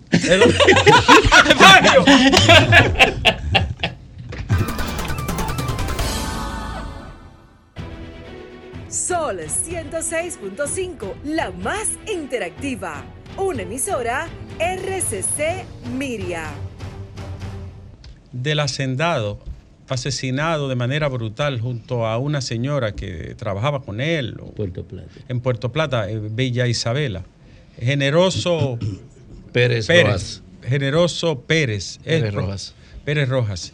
Atención, la familia tiene atención Policía Nacional, Ministerio Público. La familia tiene detalles de más personas involucradas y es lógico. Movieron más de 60 vacas. Si decenas de vacas no pueden ser los dos, estos dos carajos ¿eh? que están señalados como ¿Quién los, los asesinos materiales. Hay más personas involucradas, no cierren ese caso. Atención Policía Nacional, atención Ministerio Público. Hay más personas involucradas y la manera como lo raptaron y posteriormente lo asesinaron indica lógicamente que hay más personas. Ellos van a hablar en- a través de esta estación se- esta semana, será mañana, no se lea pasado mañana, pero ellos van a hablar y tienen detalles para Vienen que para se acá. sepa. Sí, vienen para acá. Bueno. Y yo estoy de acuerdo con ellos, hay más gente involucrada. No es verdad que estos dos pelafutanes desalmados y rastreros iban a ser los únicos que participaron en eso. A mover cientos de vacas, chivos, eh, animales. No es verdad. Claro no es verdad. Un razonamiento elemental te lleva a esa conclusión. Sí. A las 4.12 minutos, el sol de la tarde, que no podrá ser opacado ni por Dunia ni por nadie. Yulka Pérez. Muchísimas gracias, Domingo. Feliz de tenerte aquí con esos aires de Jevito. Eh, me alegra, me alegra y muchísimo. con esa propuesta que trajo. Que la. ¿Eh? Eh, sobre todo. Miren, señores, eh, ¿qué es lo que está pasando en los barrios de Santo Domingo? ¿Qué es lo que está pasando? La semana pasada hablábamos de cómo el micro- microtráfico estaba protagonizando los principales eventos. No hay que ser un científico de la NASA para saber que en cada conflicto en esos barrios hay un componente del microtráfico. Ayer hubo un tiroteo en Villas Agrícolas. No lo he visto en los medios de comunicación, pero hay detalles importantes de ese tiroteo en Villas Agrícolas donde no fue una sola, un sola arma, donde hubo muchas armas tirando al mismo tiempo. ¿Usted sabe a qué hora? A las 8 de la noche, cuando todo el mundo estaba prácticamente o en la acera de su casa o en el colmado o en la calle hablando con el vecino. Yo insisto en que en los barrios pobres de República Dominicana, en esas barriadas casi olvidadas por décadas, hay gente buena. En esos barrios donde hacen esquina los microtraficantes para vender las bolsitas de droga, ahí hay gente buena, trabajadora, que no pertenece ni a las bandas de delincuentes ni a los microtraficantes. Y en Villas Agrícolas, ayer a las 8 de la noche, se dio un tiroteo que dejó un muerto, tres heridos, incluyendo menores de edad, y una persona a la que le dispararon más de ocho veces y todavía sobrevive interna en el Moscoso Puello. Él es el famoso mocho de Villas Agrícolas, que pareciera que en una revancha por un tumbe de microtráfico le entraron a tiros en medio de la gente, en medio de la gente normal, de la gente buena que vive en Villas Agrícolas, de la gente que sale a las seis de la mañana a trabajar de esa barriada. Pero la ausencia de la policía que vigila esa zona fue lo más notorio. Un tiroteo, de repente desaparece todo el mundo, dejan los casquillos y pareciera como que no pasó nada. Y esto pasó específicamente en la calle Respaldo Seibo, esquina 32 en Villas Agrícolas, donde, repito, vive un montón de gente buena en medio de los delincuentes. Hay mucha gente buena que se encuentra en el fuego cruzado de delincuentes que se enfrentan a cualquier hora por un tumbe de drogas. ¿Qué vamos a hacer en estos barrios? La gente que vive ahí, que vive porque es pobre, porque no tiene otra alternativa, porque no tiene más lugar donde vivir, esa gente necesita que busquemos la manera de garantizarle su paz, su tranquilidad, de garantizarle que salga a buscarse la vida, sea en el mercado nuevo, sea en, en cualquier otro lugar, y que regrese a su casa en paz. ¿Qué vamos a hacer con los delincuentes? ¿Qué vamos a hacer con las bandas que se están disputando un barrio que no les pertenece? Vamos a ver si nos ponemos las pilas, Policía Nacional. Pero vamos a ver si nos ponemos las pilas, DNCD. Porque lo primero que tienen que meter ahí es la DNCD en cada esquina, a cualquier hora del día o de la noche. Porque con el microtráfico hay que acabar para que esa gente pueda vivir en paz en villas agrícolas, en los guandules o en cualquier barrio donde, insisto, están las bandas, pero hay un montón de gente buena que hace la diferencia.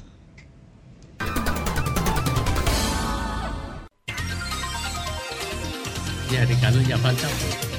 Bueno, retornamos, retornamos al sol de la tarde.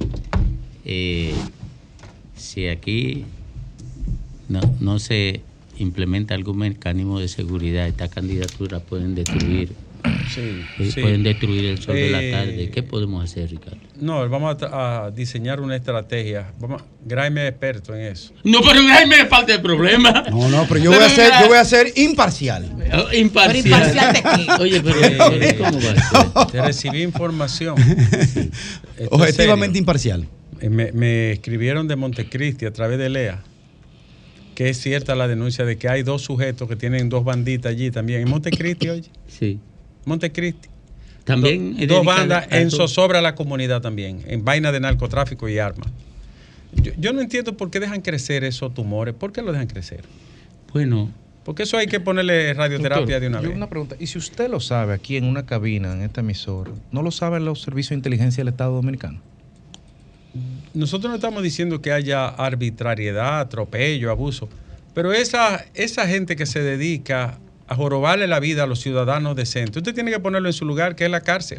Mira, Ricardo, cuando un senador va a un puesto policial, el senador, Sí, mira, como ha ocurrido allá. Sí, tú sabes lo importante que es un senador federal en Estados Unidos. Por Ay, ejemplo, ay, para ay, coger un- una expresión simbólica, cuando Un- un senador va a buscar en Estados Unidos no se atreve. El que pierde el puesto si- si lo hace. Oye, Pero se no le se genera un escándalo. No, no, no. Tiene los- que renunciar, Los, si lo policías de ahí, le- les salgas de aquí. Lo cogen preso. para que lo sepan. Oye, lo tienen ahí. Ah. Mira, va a buscar a alguien que ha violado la ley para protegerlo.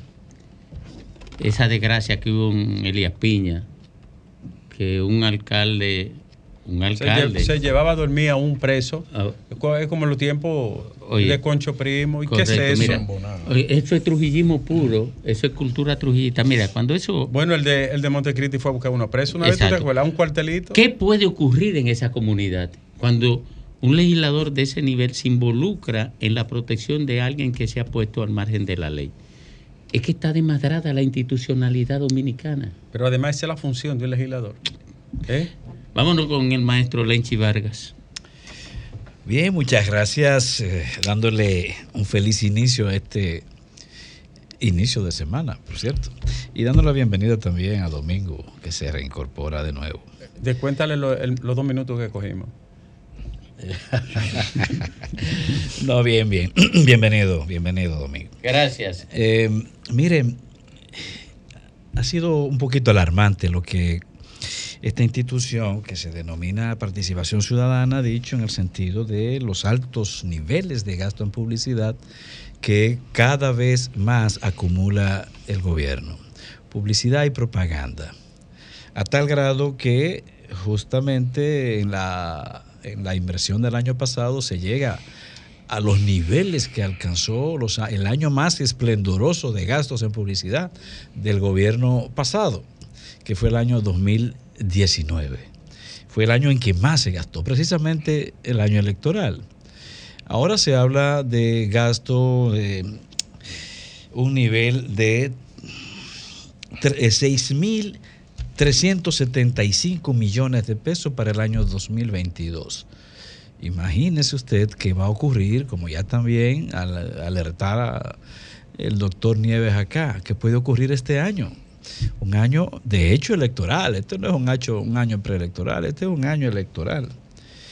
Eh, pasaríamos nosotros los niveles que vivimos en el gobierno pasado. Y el problema, este asunto tiene dos caras. Uno, el gasto excesivo de publicidad. Publicidad electorera, la mayoría de ella. Publicidad propagandista, la mayoría de ella. No una publicidad destinada a elevar la calidad de la calidad ética, la calidad moral, la calidad emocional de la sociedad, nada de eso, sino destinada básicamente a promover un propósito que es, que es selectivo, electoral. El otro elemento es la falta de coherencia en, en un relato político, porque eh, ya sabemos que el PRM criticaba abiertamente eso, y más aún el presidente. Yo debo decir que me topé con unas declaraciones del presidente Abinader que para entonces, en el año 2016, era candidato del PRM. Y en esa ocasión decía el presidente Abinader que eh, el gobierno pasado gastaba 12 millones de pesos diarios, 12 millones de pesos diarios, promoviendo eh, publicidad o en publicidad y propaganda, y solo gastaba, era buscando unos símiles ahí de corte político que hacía, y solo gastaba 8 millones de pesos en formación y, y capacitación de maestros. Sin embargo, si nosotros hacemos la misma comparación que el presidente Abinader hizo en el año 2016, pues estos 6.375 millones que se gastaron en publicidad y propaganda en el año pasado, significarían 17 millones de pesos por día. 17 millones de pesos por día. Lo que quiere decir que supera en 5 millones de pesos lo que precisamente el, el presidente Abinader criticaba cinco años, eh, en el año 2016. Bueno, eh, eh, hablamos de sumas que parecieran que son insignificantes ya en este país, pero eso significa también, eh, sumas como estas significan eh, un daño a la inversión en otras áreas de políticas públicas, en otras áreas de políticas sociales. Y si usted le suma eso cosas como la que dialogamos el viernes pasado, en el sentido de que, por ejemplo, República Dominicana invierte 3.652 millones de pesos al año atendiendo embarazo o procesos de embarazo en menores. Entonces, quiero combinar estas dos cosas para destacar la desorientación eh, que hay en lo que es la, defini- la definición de las inversiones prioritarias en República Dominicana, destinadas a darle calidad real a la inversión pública. Y de hecho quiero caer de nuevo en este tema, aprovechando esta desorientación en lo que es la prioridad de inversión en políticas públicas, porque eh, este es un tema, como también destacar el viernes pasado, de primerísima importancia para la familia de primerísima importancia para la sociedad. Y no debiéramos verlo como continuamente lo vemos como un tema un tema de la cotidianidad o como un tema de, eh, de titulares de prensa o como un tema propio de estadística de esas estadísticas frías que continuamente adornan los discursos y los relatos. No aquí estamos hablando de un problema serio para la estabilidad familiar y la estabilidad de la sociedad. Decir que tenemos eh, un 19% de la población total de República Dominicana en condiciones de embarazo fuera de, eh, de su época biológica normal es, es catastrófico.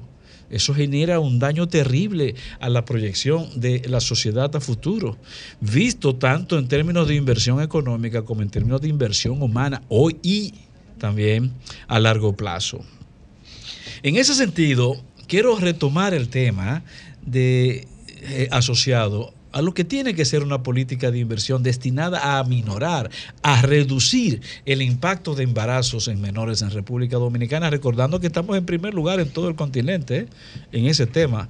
Nada, nada de, de lo cual honrarse, nada de lo cual podemos decir que nos llena de orgullo. No, somos el primero en ese tema con, lo- con el daño que esto trae consigo en términos de sociales, en términos emotivos familiares, en términos de proyección, como ya dije anteriormente, a futuro de la sociedad.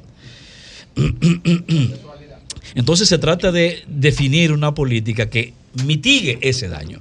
Y esa, y esa política tiene que estar orientada, pero de manera seria, de forma eh, sosegada, con un sentido de mediano y largo plazo, a una orientación desde las escuelas. No se trata esto de un asunto de familia. Las familias nuestras no tienen condiciones para darle el sostén eh, instructivo, educativo, cognitivo a los hijos en el tema de la reproducción o de la sexualidad. No existe esa base eh, cognitiva en nuestras familias. No, es una responsabilidad de Estado. Tengo que recordar que hablar de, de embarazos en menores es, es hablar de uno de los cánceres propios de la, de, la pobreza social, de la pobreza en la sociedad, porque es precisamente el sector más empobrecido de la nación la, que reporta la, mayor tasa de embarazo en menores. No, son, no es clase media alta ni clase media baja, no, son los sectores más desfavorecidos en términos de fortuna, los dos quintiles más pobres que, que acumulan en- entre sí más del 63% de esa población de menores embarazadas. Se trata, por lo tanto, de un problema social, estructural, de pobreza en la sociedad. Atacar la pobreza es fundamental. Ahora, atacar la pobreza significa atacar problemas de fondo, como ya dije, en el plano estructural. ¿Qué hacer mientras tanto? Mientras tanto, entonces tenemos que pensar en una política educativa. Una política educativa. Mientras, mientras, mientras buscamos niveles de, de- de- de golpeo, de combate a la pobreza que permitan elevar la justicia social y la equidad entre los ciudadanos de República Dominicana. Y eso está asociado con lo que he insistido continuamente. Educación reproductiva. No educación sexual, porque aquí la salida de hablar, eh, continuamente se está hablando de educación sexual y eso sencillamente no educa. ¿En qué consiste la educación sexual si no se fundamenta en una orientación, en un contenido programático que tenga que ver con formación científica, en el manejo, en el dominio de los temas de, eh, de reproducción, de educación reproductiva?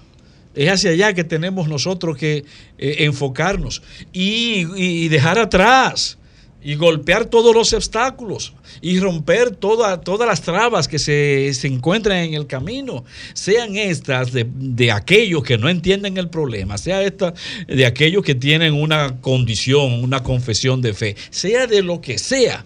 Pero ya es tiempo de que nosotros nos demos estrategias para enfrentar este problema, que es un tremendo cáncer en la vida de la sociedad dominicana. Imagine, imagínense usted, hagamos un pequeño ejercicio antes de concluir. Un pequeño ejercicio hagamos en, en- en una situación, eh, diríamos que retrospectiva.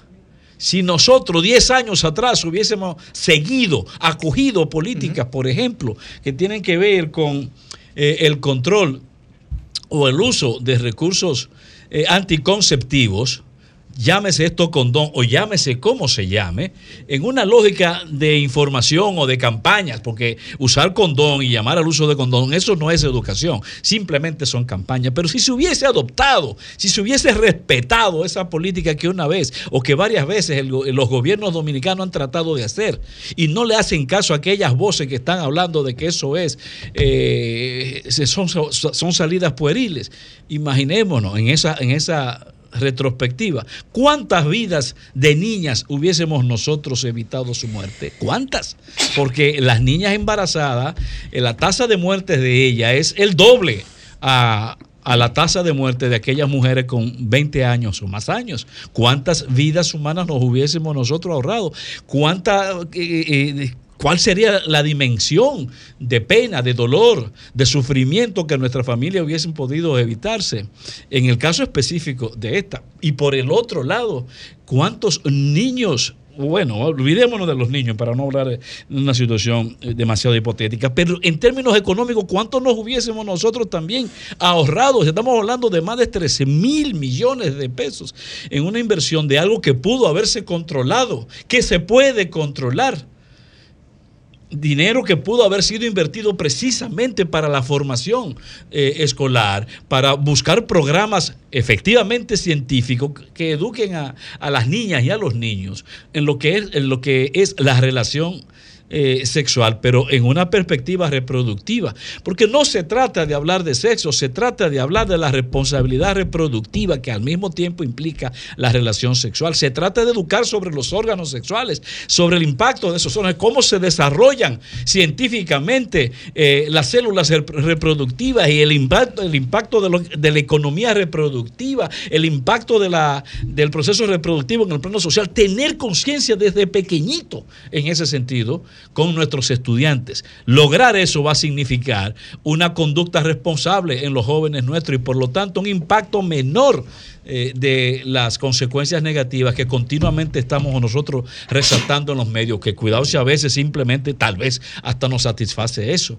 Eh, y, carajo, por Dios, pongamos ya pie sobre tierra y comencemos, y comencemos a mitigar ese desastre social de República Dominicana.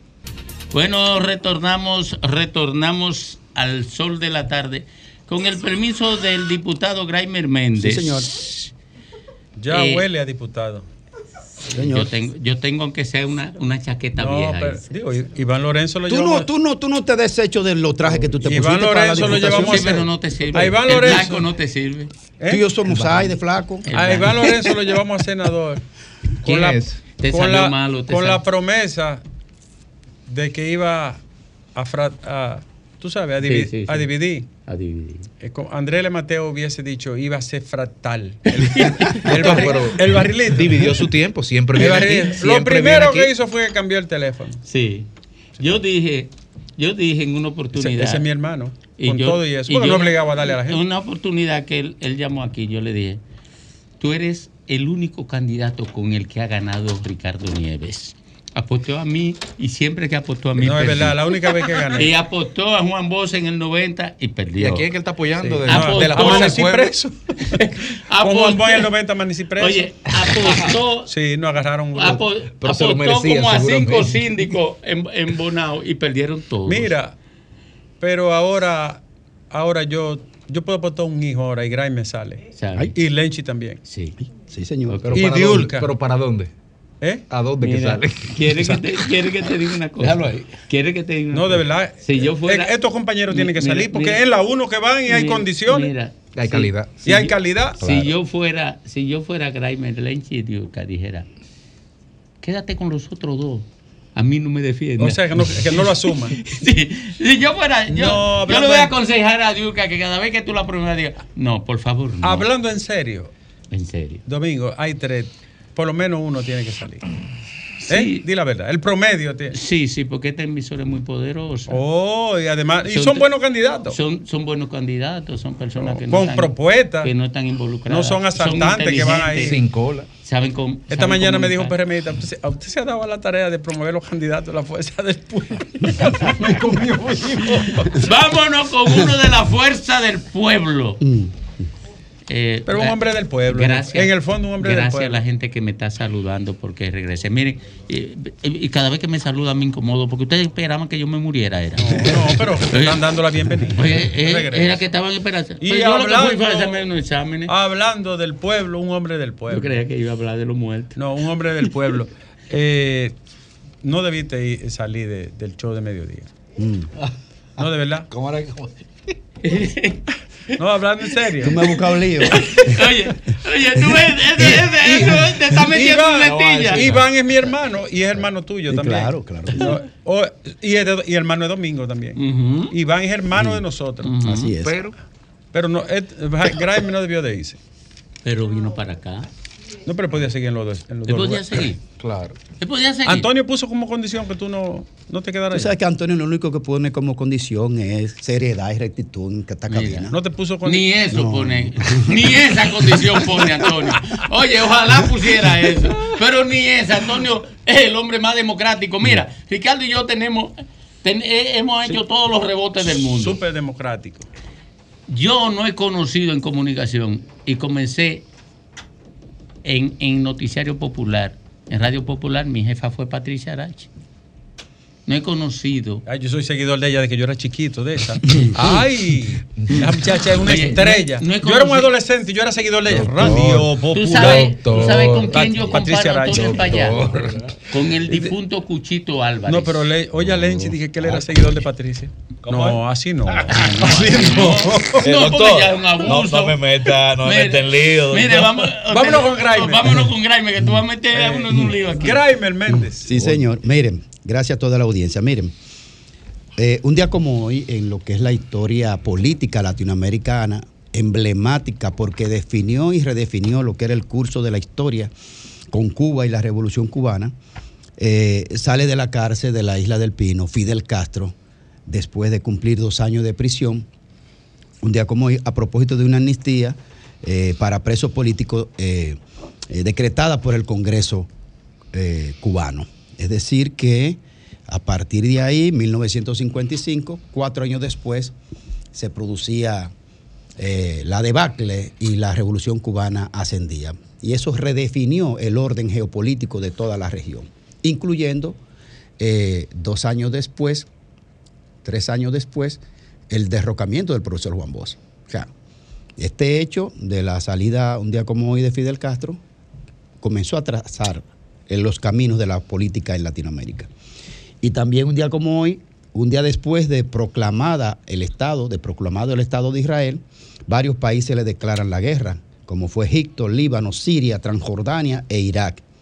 Declaran, declaran la guerra al nuevo Estado de Israel al día siguiente de su proclamación. Quiero, por supuesto, dar las condolencias a nuestro amigo Abel Martínez, eh, alcalde de Santiago y casi candidato del PLD para las próximas elecciones, por la muerte de su señora madre. Así es que nuestra solidaridad. También eh, un hombre con el que yo trabajé unos años, un hombre de la comunicación, un maestro de la comunicación, de la palabra, de la decencia, del comportamiento, como lo es José Guillermo Suet, que sufrió una caída terrible que eh, lo, puso, lo ha puesto en condiciones eh, y que está siendo trasladado a España por la gestión de su familia, mi amiga Pamela, Cuchi, su esposa, con quien tenemos una relación familiar, eh, junto con José Guillermo Sue, con quien trabajé unos años. Así es que mucha salud y recuperación para don José Guillermo Suet, un hombre de este país, valioso. Santiaguero. Santiaguero, así mismo, el gran JG, mucha salud. Miren, yo hice una denuncia aquí hace poco de una señora profesional que trabaja inclusive en el Estado, que frente al Colegio Médico Dominicano salía con su hijo de una natación en la piscina, en el club de, la- de los médicos. Y andaba con su esposo y fue abordada por una patrulla policial que incorporó su placa al sistema y que le detectó eh, una alerta policial peligrosa. Bueno, a esta señora, yo hice la denuncia hace tiempo aquí, eh, le dieron una vuelta grandísima, hasta Jaina la llevaron, la llevaron a Ciudad Nueva, la llevaron departamento de los Minas. No valió argumentación, ni documentación, ni nada. Presa quedó. Hoy, ¿quién le resarce a esa señora esa mala pasada? Ese vejamen. ¿Quién lo resarce? Ah, ¿ustedes saben qué?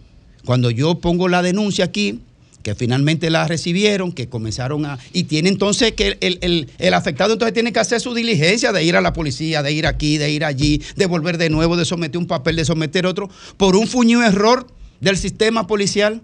Cuando yo indago, indago, me da una fuente de primerísimo nivel de información, que ustedes recuerdan el caso de Constantino, que fue gen- generado el software del general Brown, que después por esa situación que se filtró unos audios con Pepe Vila, porque Pepe Vila, el asesor del gobierno en materia policial, el español, quería a la mala que le vendieran el software.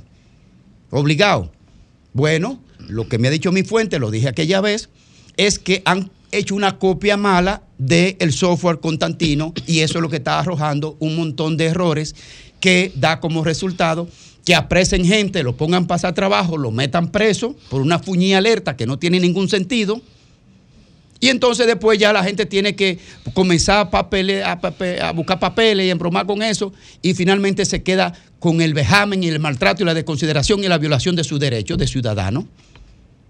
Y entonces nadie responde nada. Pepe Vila no dice nada. El general Alberto Ten, que es jefe de la policía, no dice nada de eso.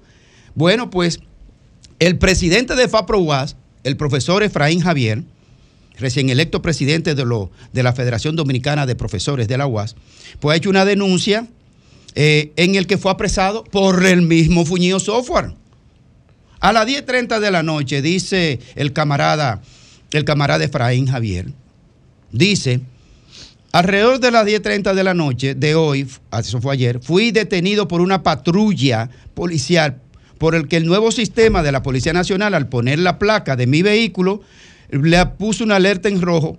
Lo, lo peor del caso, dice él, es que la policía no sabe explicar por qué me, por qué me detienen y en dos semanas llegará la depuración. Entonces, a los ciudadanos trabajadores, que son gente eh, que de bien de la sociedad, que aportan a la sociedad. Eso es, eso es una señora que tuvo la oportunidad de tener una gente en común conmigo, que yo denuncié finalmente por aquí, con el poder de este medio, le agilizaron su situación. Pero esa señora se pasó la noche entera y la madrugada dando vueltas y la jondearon en una cárcel con otros delincuentes, como que no pasa nada y nada pasó. Ah, que busque sus papeles para ellos depurarla de nuevo. Ah, entonces agarraron preso ahora a Efraín Javier, el profesor Efraín, presidente de la Federación Dominicana de Profesores de la UAS, y ahora tienen un proceso de depuración. Se lo llevaron preso a las 10.30 de la noche porque pusieron su placa y el fuñío software de mentira. Porque no hay, no hay respeto a lo institucional. Era obligado que, había que venderle el, el software Constantino del general Brown, que por eso le salió su destitución. Es obligado. El, jefe de la policía, Alberto Ten, no le va a decir a, a este país qué es lo que está pasando con ese software. Y Pepe Vila, un español que es asesor del gobierno en materia de la reformulación y la reforma policial, tampoco le va a decir nada. El abuso, el atropello, el atropello y la falta de consideración y violación de derechos. Y nadie dice nada.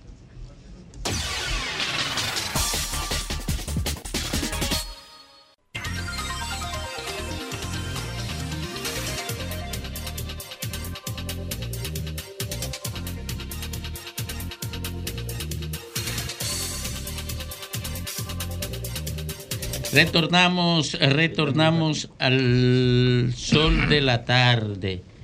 Fafa, y tú no vas a decir nada. Tú estás calladito. Eh, ¿Y de qué tú quieres que yo diga? no, porque hemos hablado todo sobre Y viene, las y posiblemente hablemos con él, con, con Efraín Javier mañana, el profesor, apresado. Sí, mi, mi amigo Efraín, trabajamos juntos. Amigo, amigo, amigo. Su, su madre la recuerdo con mucho cariño, porque siempre fue, me apoyó. Eh, Fafa, estoy diciendo, mira, mira, Fafa, tú nada más votarías por uno de los tres candidatos, diputados. Nada más puedes votar por uno. Tú vives aquí en el distrito, eres de la circunscripción 1. No, Y nada más puedes votar por uno. Mira la foto de campaña. No, él tiene su- vecino mío. Él tiene, él tiene su compromiso. Mira la foto de Ya la te nació, Ella ya la da te nació. bola. No, no, pero ella va Ah, a otra porque ella cosa. va a otra cosa. Pero que ella va a otro Ella me- ámbito. es vecina Te mía digo y la verdad. Domingo, Fafa, si los oyentes de este programa no votan por, por estos compañeros, amigos y, y- y compañeros de trabajo, colaboradores, buenos ciudadanos, nosotros estamos perdidos, los que estamos hablando de plepla aquí. Si la gente no vota por esta gente, nosotros nos fuñimos. Pero, para que tú lo sepas, es porque nosotros hablamos con compromiso pero aquí. yo planteaba un problema. ¿Tú te imaginas que nosotros tengamos una representación en la Cámara de Diputados mayor que 20 provincias? Nada más son de dos y aquí No, habrá pero, eso Mira, no formal, Fafa. pero Está eso no es bueno. formal. Lo que No, dice Nieves lo yo te es estoy diciendo es la, es la- la sustancia. Oye, porque la Yo de- quisiera que se Porque nosotros tenemos tres. 20 años hablando de, la- de los valores de la buena política y, y promoviendo a gente buena. Y ahora se da una oportunidad, hablando en serio. Y entonces que, que la ciudadanía haga una negación. Es como para uno decir, hasta aquí llego. Bueno, No, habría no, que... de- La gente tiene que saber que es un compromiso serio. Los compañeros pertenecen a una, una organización, ellos, que- pero ellos tienen sus propuestas individuales, personales, Mira. profesionales, Pero- comprometidas. Pero el problema no es que necesitan una plataforma Oye, política, No es lógicamente. que pertenezcan a una organización, sino si no son de la misma zona de votación. Sí. Porque el conflicto de Son de la misma, son de la misma son zona, de la pero la- misma zona. bueno, pero la, la circunscripción tiene seis, seis Claro. diputados. Se- tiene seis, viejo. Y, creo- y creo que anda por 100 mil electores. Pero vamos a facilitarle la vida, vamos a facilitarle la vida a Fafa. Eh, Fafa es mío y todos ustedes lo saben. Bueno, ese voto, bien. no jueguen con ese voto. Pero Fafa puede asumir el compromiso de buscarle a ustedes par de votos. Sí, pero, ustedes- pero está bien, no lo acomode tanto. Porque eh, si el problema es un voto, se compra. Ahora. Ahora. Yo tengo 500 pesos. Ahora, ahora lo que 500 digo lo, lo que dice No, es en serio, Ricardo. en serio, yo lo, lo que digo. digo en serio. Yo no, yo no soy de aquí, ustedes saben que yo soy de la demarcación de Santo Domingo Este. Eh, pero Gente con propuestas, el tema con es- discurso, no, no, pensante. y decencia, no- porque, porque- decente. Porque, aquí el problema y, es y do- donde va un tigueraje en una boleta, Oye, ven acá. por Aquí Dios. el problema es Pero no me, hagan eso. Un déficit grande de decencia que tiene la actividad política. Un déficit grande de decencia, por eso la gente se frustra tanto. Y el tema es de decencia. Aquí hay tres candidatos decentes. La gente haga lo que considere, pero hay tres, tres propuestas decentes. Y lo digo así. Todo el mundo Y si sabe- fuera otro, y si aparece no- una decente del PRM o del PLD, lo vamos a decir igual. todo el mundo sabe que yo no quiero saber de la Fuerza del Pueblo ni del PRM, ni del PLD, por cosas que no vienen a, a cuentas ahora. Exacto, pero no es eso lo que Pero estoy sacando la decencia en el ser humano, que por eso que yo no jodo con partido. Y la gente tiene que votar por candidatos, Y si no, no, por una votan por, noción por la característica del ser humano, si votan por partido político, seguimos jodidos. Vámonos con, ley, con Federico Jovine. Sí, señor. Que es, ese sí que no falla. Gracias, Domingo. Buenas tardes. Amigos que nos ven, que nos escuchan. Miren, en el día de hoy la Corporación Minera Dominicana, Cormidón, publicó un anuncio en todos los medios impresos donde señalaba la suspensión de sus operaciones de manera indefinida y se iban a limitar a hacer operaciones de mantenimiento. ¿Qué es lo que pasa? La, hay un tranque con el sindicato con relación al pago de los bonos.